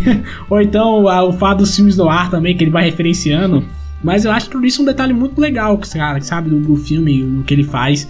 E de verdade eu queria muito agradecer, Pensador, por você ter me chamado para esse podcast, cara. Porra, Sabe que é uma cara. honra e sempre gravar contigo. A minha recomendação vai ser, na verdade, será várias recomendações. Posso aqui ou não? Claro, olha manda só, ver, cara. O, você o manda. mundo noir, ele é. Ele existe vários gêneros. Existe o clássico no- de filme noir, que é mais desde 1960 e poucos, mais ou menos. E aí depois ele começa a entrar no, no New Noir, que é o tipo os novos filmes noir. E uma deles que eu quero recomendar, primeiro vamos pra época antiga, né? Até 1960, mais ou menos. Que é um dos filmes, mesmo não sendo tão noir assim, ele inspirou o cinema noir, que é o Cidadão Kane. Esse filme, mesmo sendo em preto e branco, pra quem gosta de cinema, é obrigatório. Porra, é obrigatório. É um filme que você tem que assistir porque é um filmão. É um filmão. Realmente é um filmaço. É, inspirou muita gente com os filmes noir. E aí eu vou esperar, vou agora recomendar também o novo filme noir, né? O Neo Noir, o Neo Noir, como vocês quiserem chamar. Que é o Chinatown, do Roman Polanski, de 1974, que também é um filme muito foda. Caralho, outro puta filme. cara. Exato. E além de tudo, também eu vou recomendar um novo, não é preto e branco, mas é um filme que eu, tem uma pegada bem leve de noir, os próprios diretores falaram, que é Um dos Fracos Não Tem Vez. Que é um filme também com uma pegada bem, bem veroestzão, uma mistura de faroeste com noir, assim, e os próprios diretores falaram que se inspiraram nisso. E minha última. é, minhas últimas duas recomendações por fim é que o noir ele também se destrinchou para para tecnologia, para ficção científica, que aí virou tech noir, né? O, e aí teve dois desses filmes que para mim são são realmente um, um gênero assim incrível, que é Blade Runner e Akira, que são dois filmes que você tem que assistir porque tem essa pegada também muito muito forte, principalmente no Blade Runner. Então fica aí minha recomendação. Pô, com certeza. Blade Runner, todos os filmes que você falou, eu já, eu já assisti e todos eles realmente têm uma pegada no ar. Eles carregaram adiante a tocha do, do noir, Isso, né? Do, do Cidadão Kane, do, do Orson Welles. Mas, cara, todos os filmes que você recomendou são, são maravilhosos e, pô, recomendo muito. Estarão todos aí linkados para vocês procurarem. Do mais obscuro, como o Cidadão Kane, até o Blade Runner, que talvez seja o mais famoso, o mais famoso na cultura pop. Exato, mudou muita Sobre coisa. isso. Blade Runner mudou muita coisa, é um filme que eu recomendo muito, muito mesmo. Vale muito a pena. E o filme que eu vou recomendar pra vocês, também vou recomendar dois, porque eles se intercalam, talvez não da maneira que vocês pensem, mas porque tem é, o mesmo personagem nos dois filmes. É, primeiro eu gostaria de, de recomendar a comédia Assassinato por Morte, que é uma paródia dos filmes de detetive, mas na verdade uma paródia de todos os detetives famosos da, da cultura. É, onde nós temos um personagem que é a Miss Maple da Agatha Christie, temos o Hercule Poirot, temos um James Bond, temos todos os personagens é, atuando num enredo de filme em que eles são chamados para um jantar e assassinato numa mansão, em que eles estão indo já sabendo que haverá um crime para ser resolvido e é um filme muito legal. E um dos atores que que está fazendo ali é o Peter Falk, que para quem for velho como eu vai reconhecer, foi um ator maravilhoso que já nos deixou também, que ficou muito famoso por interpretar a série de TV Columbus, onde ele fazia um detetive. Talvez o Ricardo Banniman tenha ouvido falar. Sim. E ele faz o papel do Humphrey Bogart no filme Falcão Maltês. Então, a primeira indicação é Assassinato por Morte.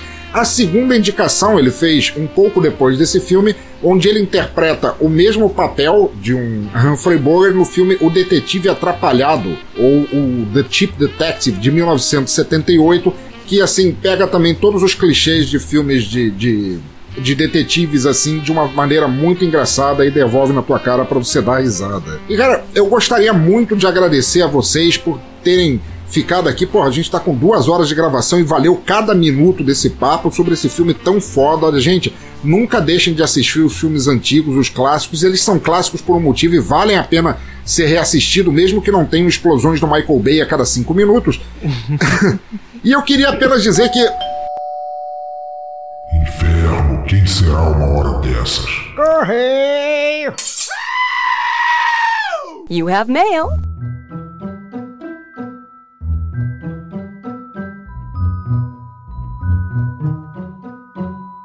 É, Dona Blanche, o filme acabou, mas os comentários chegaram e. ah, alguns caíram porque é foda carregar tanta carta com a mão só e. ah, quem é que vai responder os recados? Porque, você entende, meu mestre Lê de uma vez. Eu detesto bicha gorda reclamona. Eu mesma responderei. Dará um certo charme a essa pocilga. Não é à toa que teve tão poucos comentários desde o último episódio. Um trabalho porco que você faz aqui. Credo, cara. Ok. Primeiro comentário de Zero Humano, que diz pra gente: Olá, Necrofilmecasters, que filme lindo. Talvez não seja o melhor termo, mas descreve a sensação de tudo estar tão bem encaixado, apesar de brusco e seco. A palidez das cores também são um show. Curioso é que sauna deve vir da mesma raiz de sano, são, saúde. De qualquer forma, ficamos com a alma lavada de grotesco e espúria sensação de escárnio graças a vocês. Digno do Lorde, abraços e sucesso. Caro Zero Humano, achei teu comentário lindinho.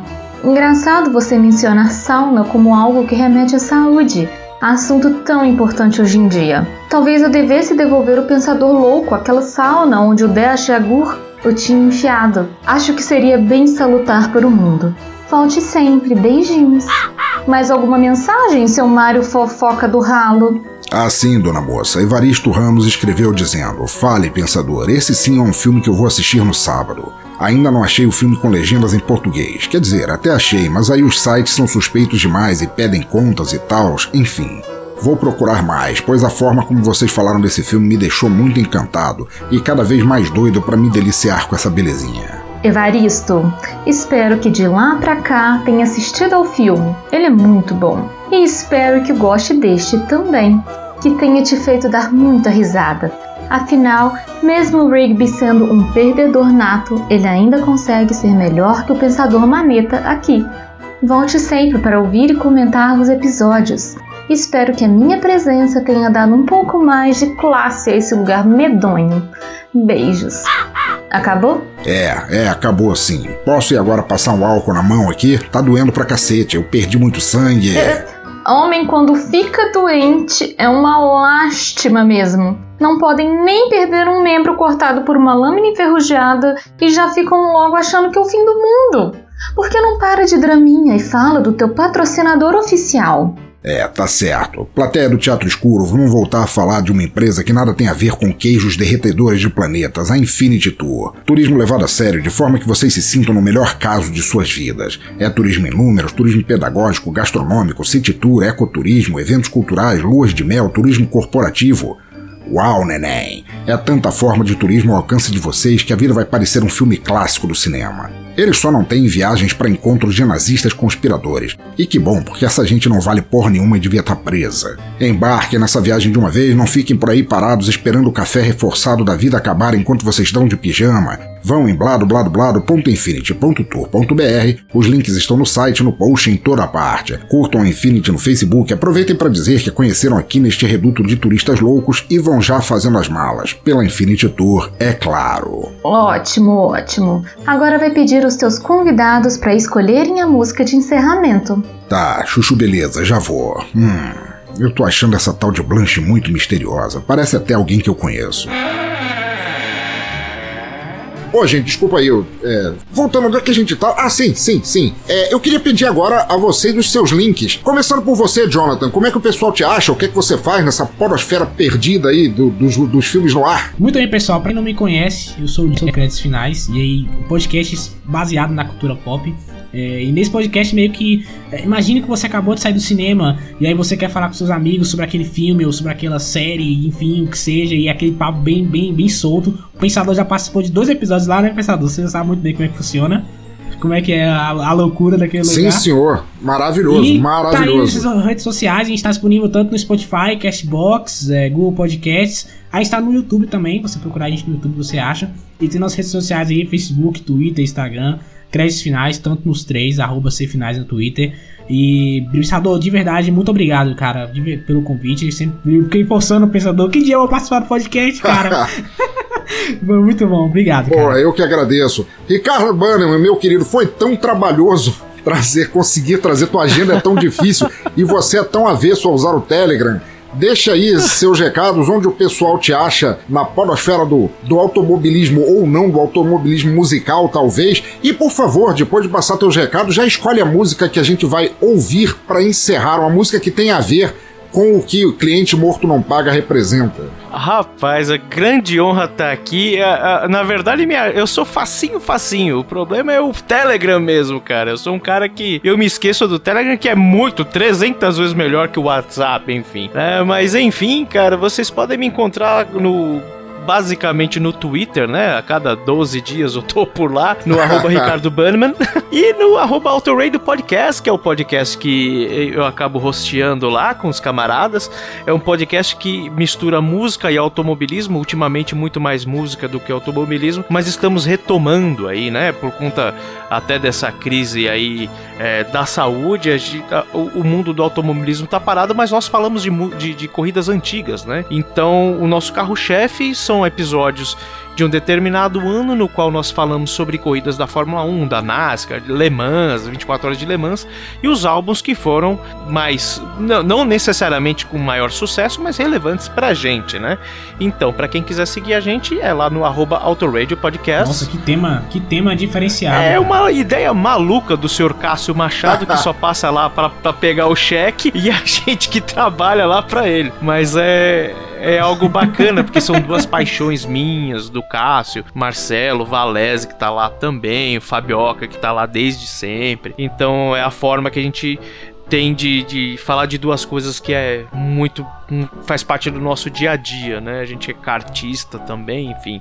A gente faz um monte de coisa e só não ganha dinheiro, né? Podcaster para ganhar dinheiro, então é, é, um cacete. Mas enfim, e, e, e que responsabilidade escolher uma música. Bom eu rabisquei algumas coisas aqui e se tratando de um filme no ar, eu falei, mas cara, que música?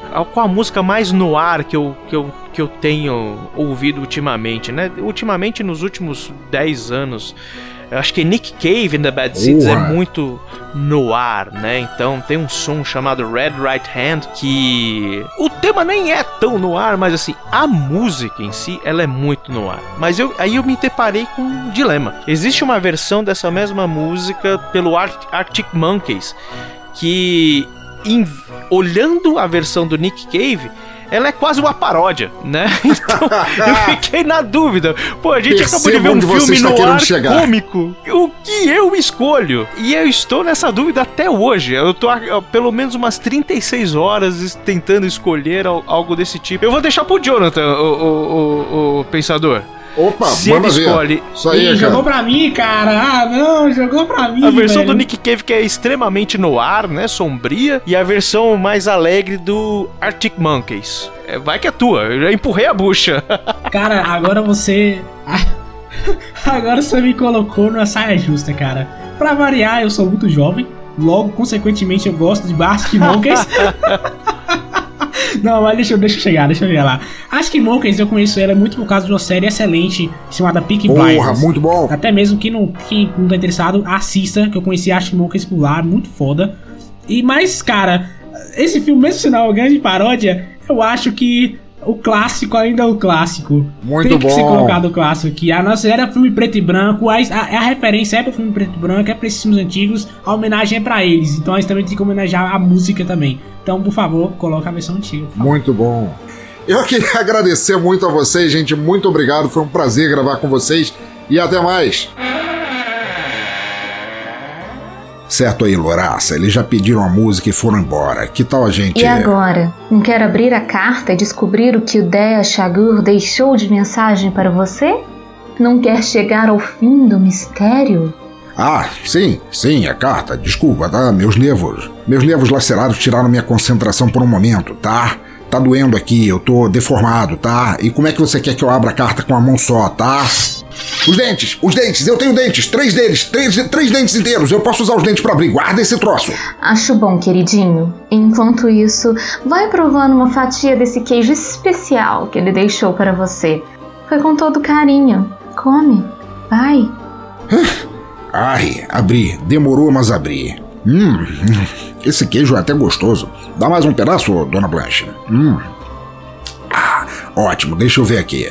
É. Vamos ver. Blá blá blá blá blá. Pensador, seu verme imundo, não pude ver o mundo se acabar em uma doença.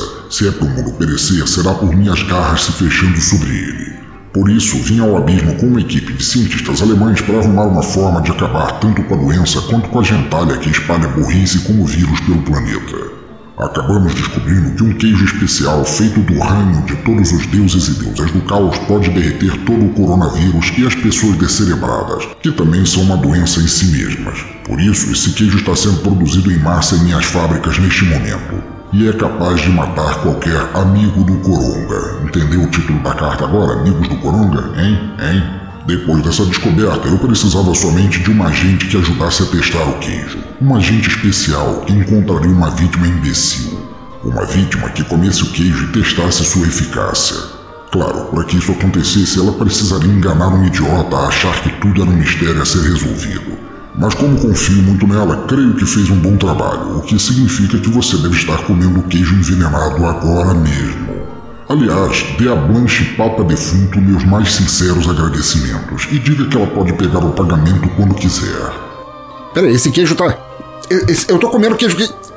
Ei, peraí. Teu nome é Blanche Papa Defunto? Sim, fofinho. Eu sou a tataraneta do pistoleiro Papacu. Ma, ma, ma, ma, ma- ma- mas se esse, se esse queijo mata o coronavírus e todas as pessoas burras, eu. Caralho! Que queimação é essa no estômago? Tá doendo! Para! Para! É só o veneno fazendo efeito, mas não se preocupe, ele não vai te derreter por inteiro, como no filme. Só te deixar incapacitado para até eu pegar o meu pagamento. Aí sim, depois você vai morrer como o cachorro arrombado que é. Moça! Calma, moça! Para, moça! Fecha essa braguilha, moça! Pelo amor de Deus! Meu KY acabou, moça!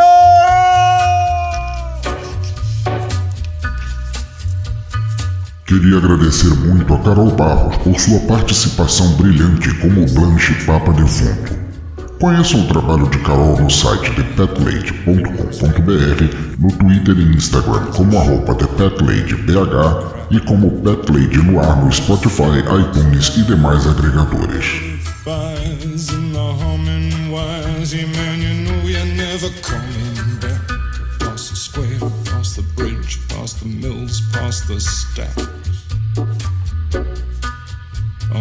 gathering storm comes a tall, handsome man in a dusty black coat with a red right hand.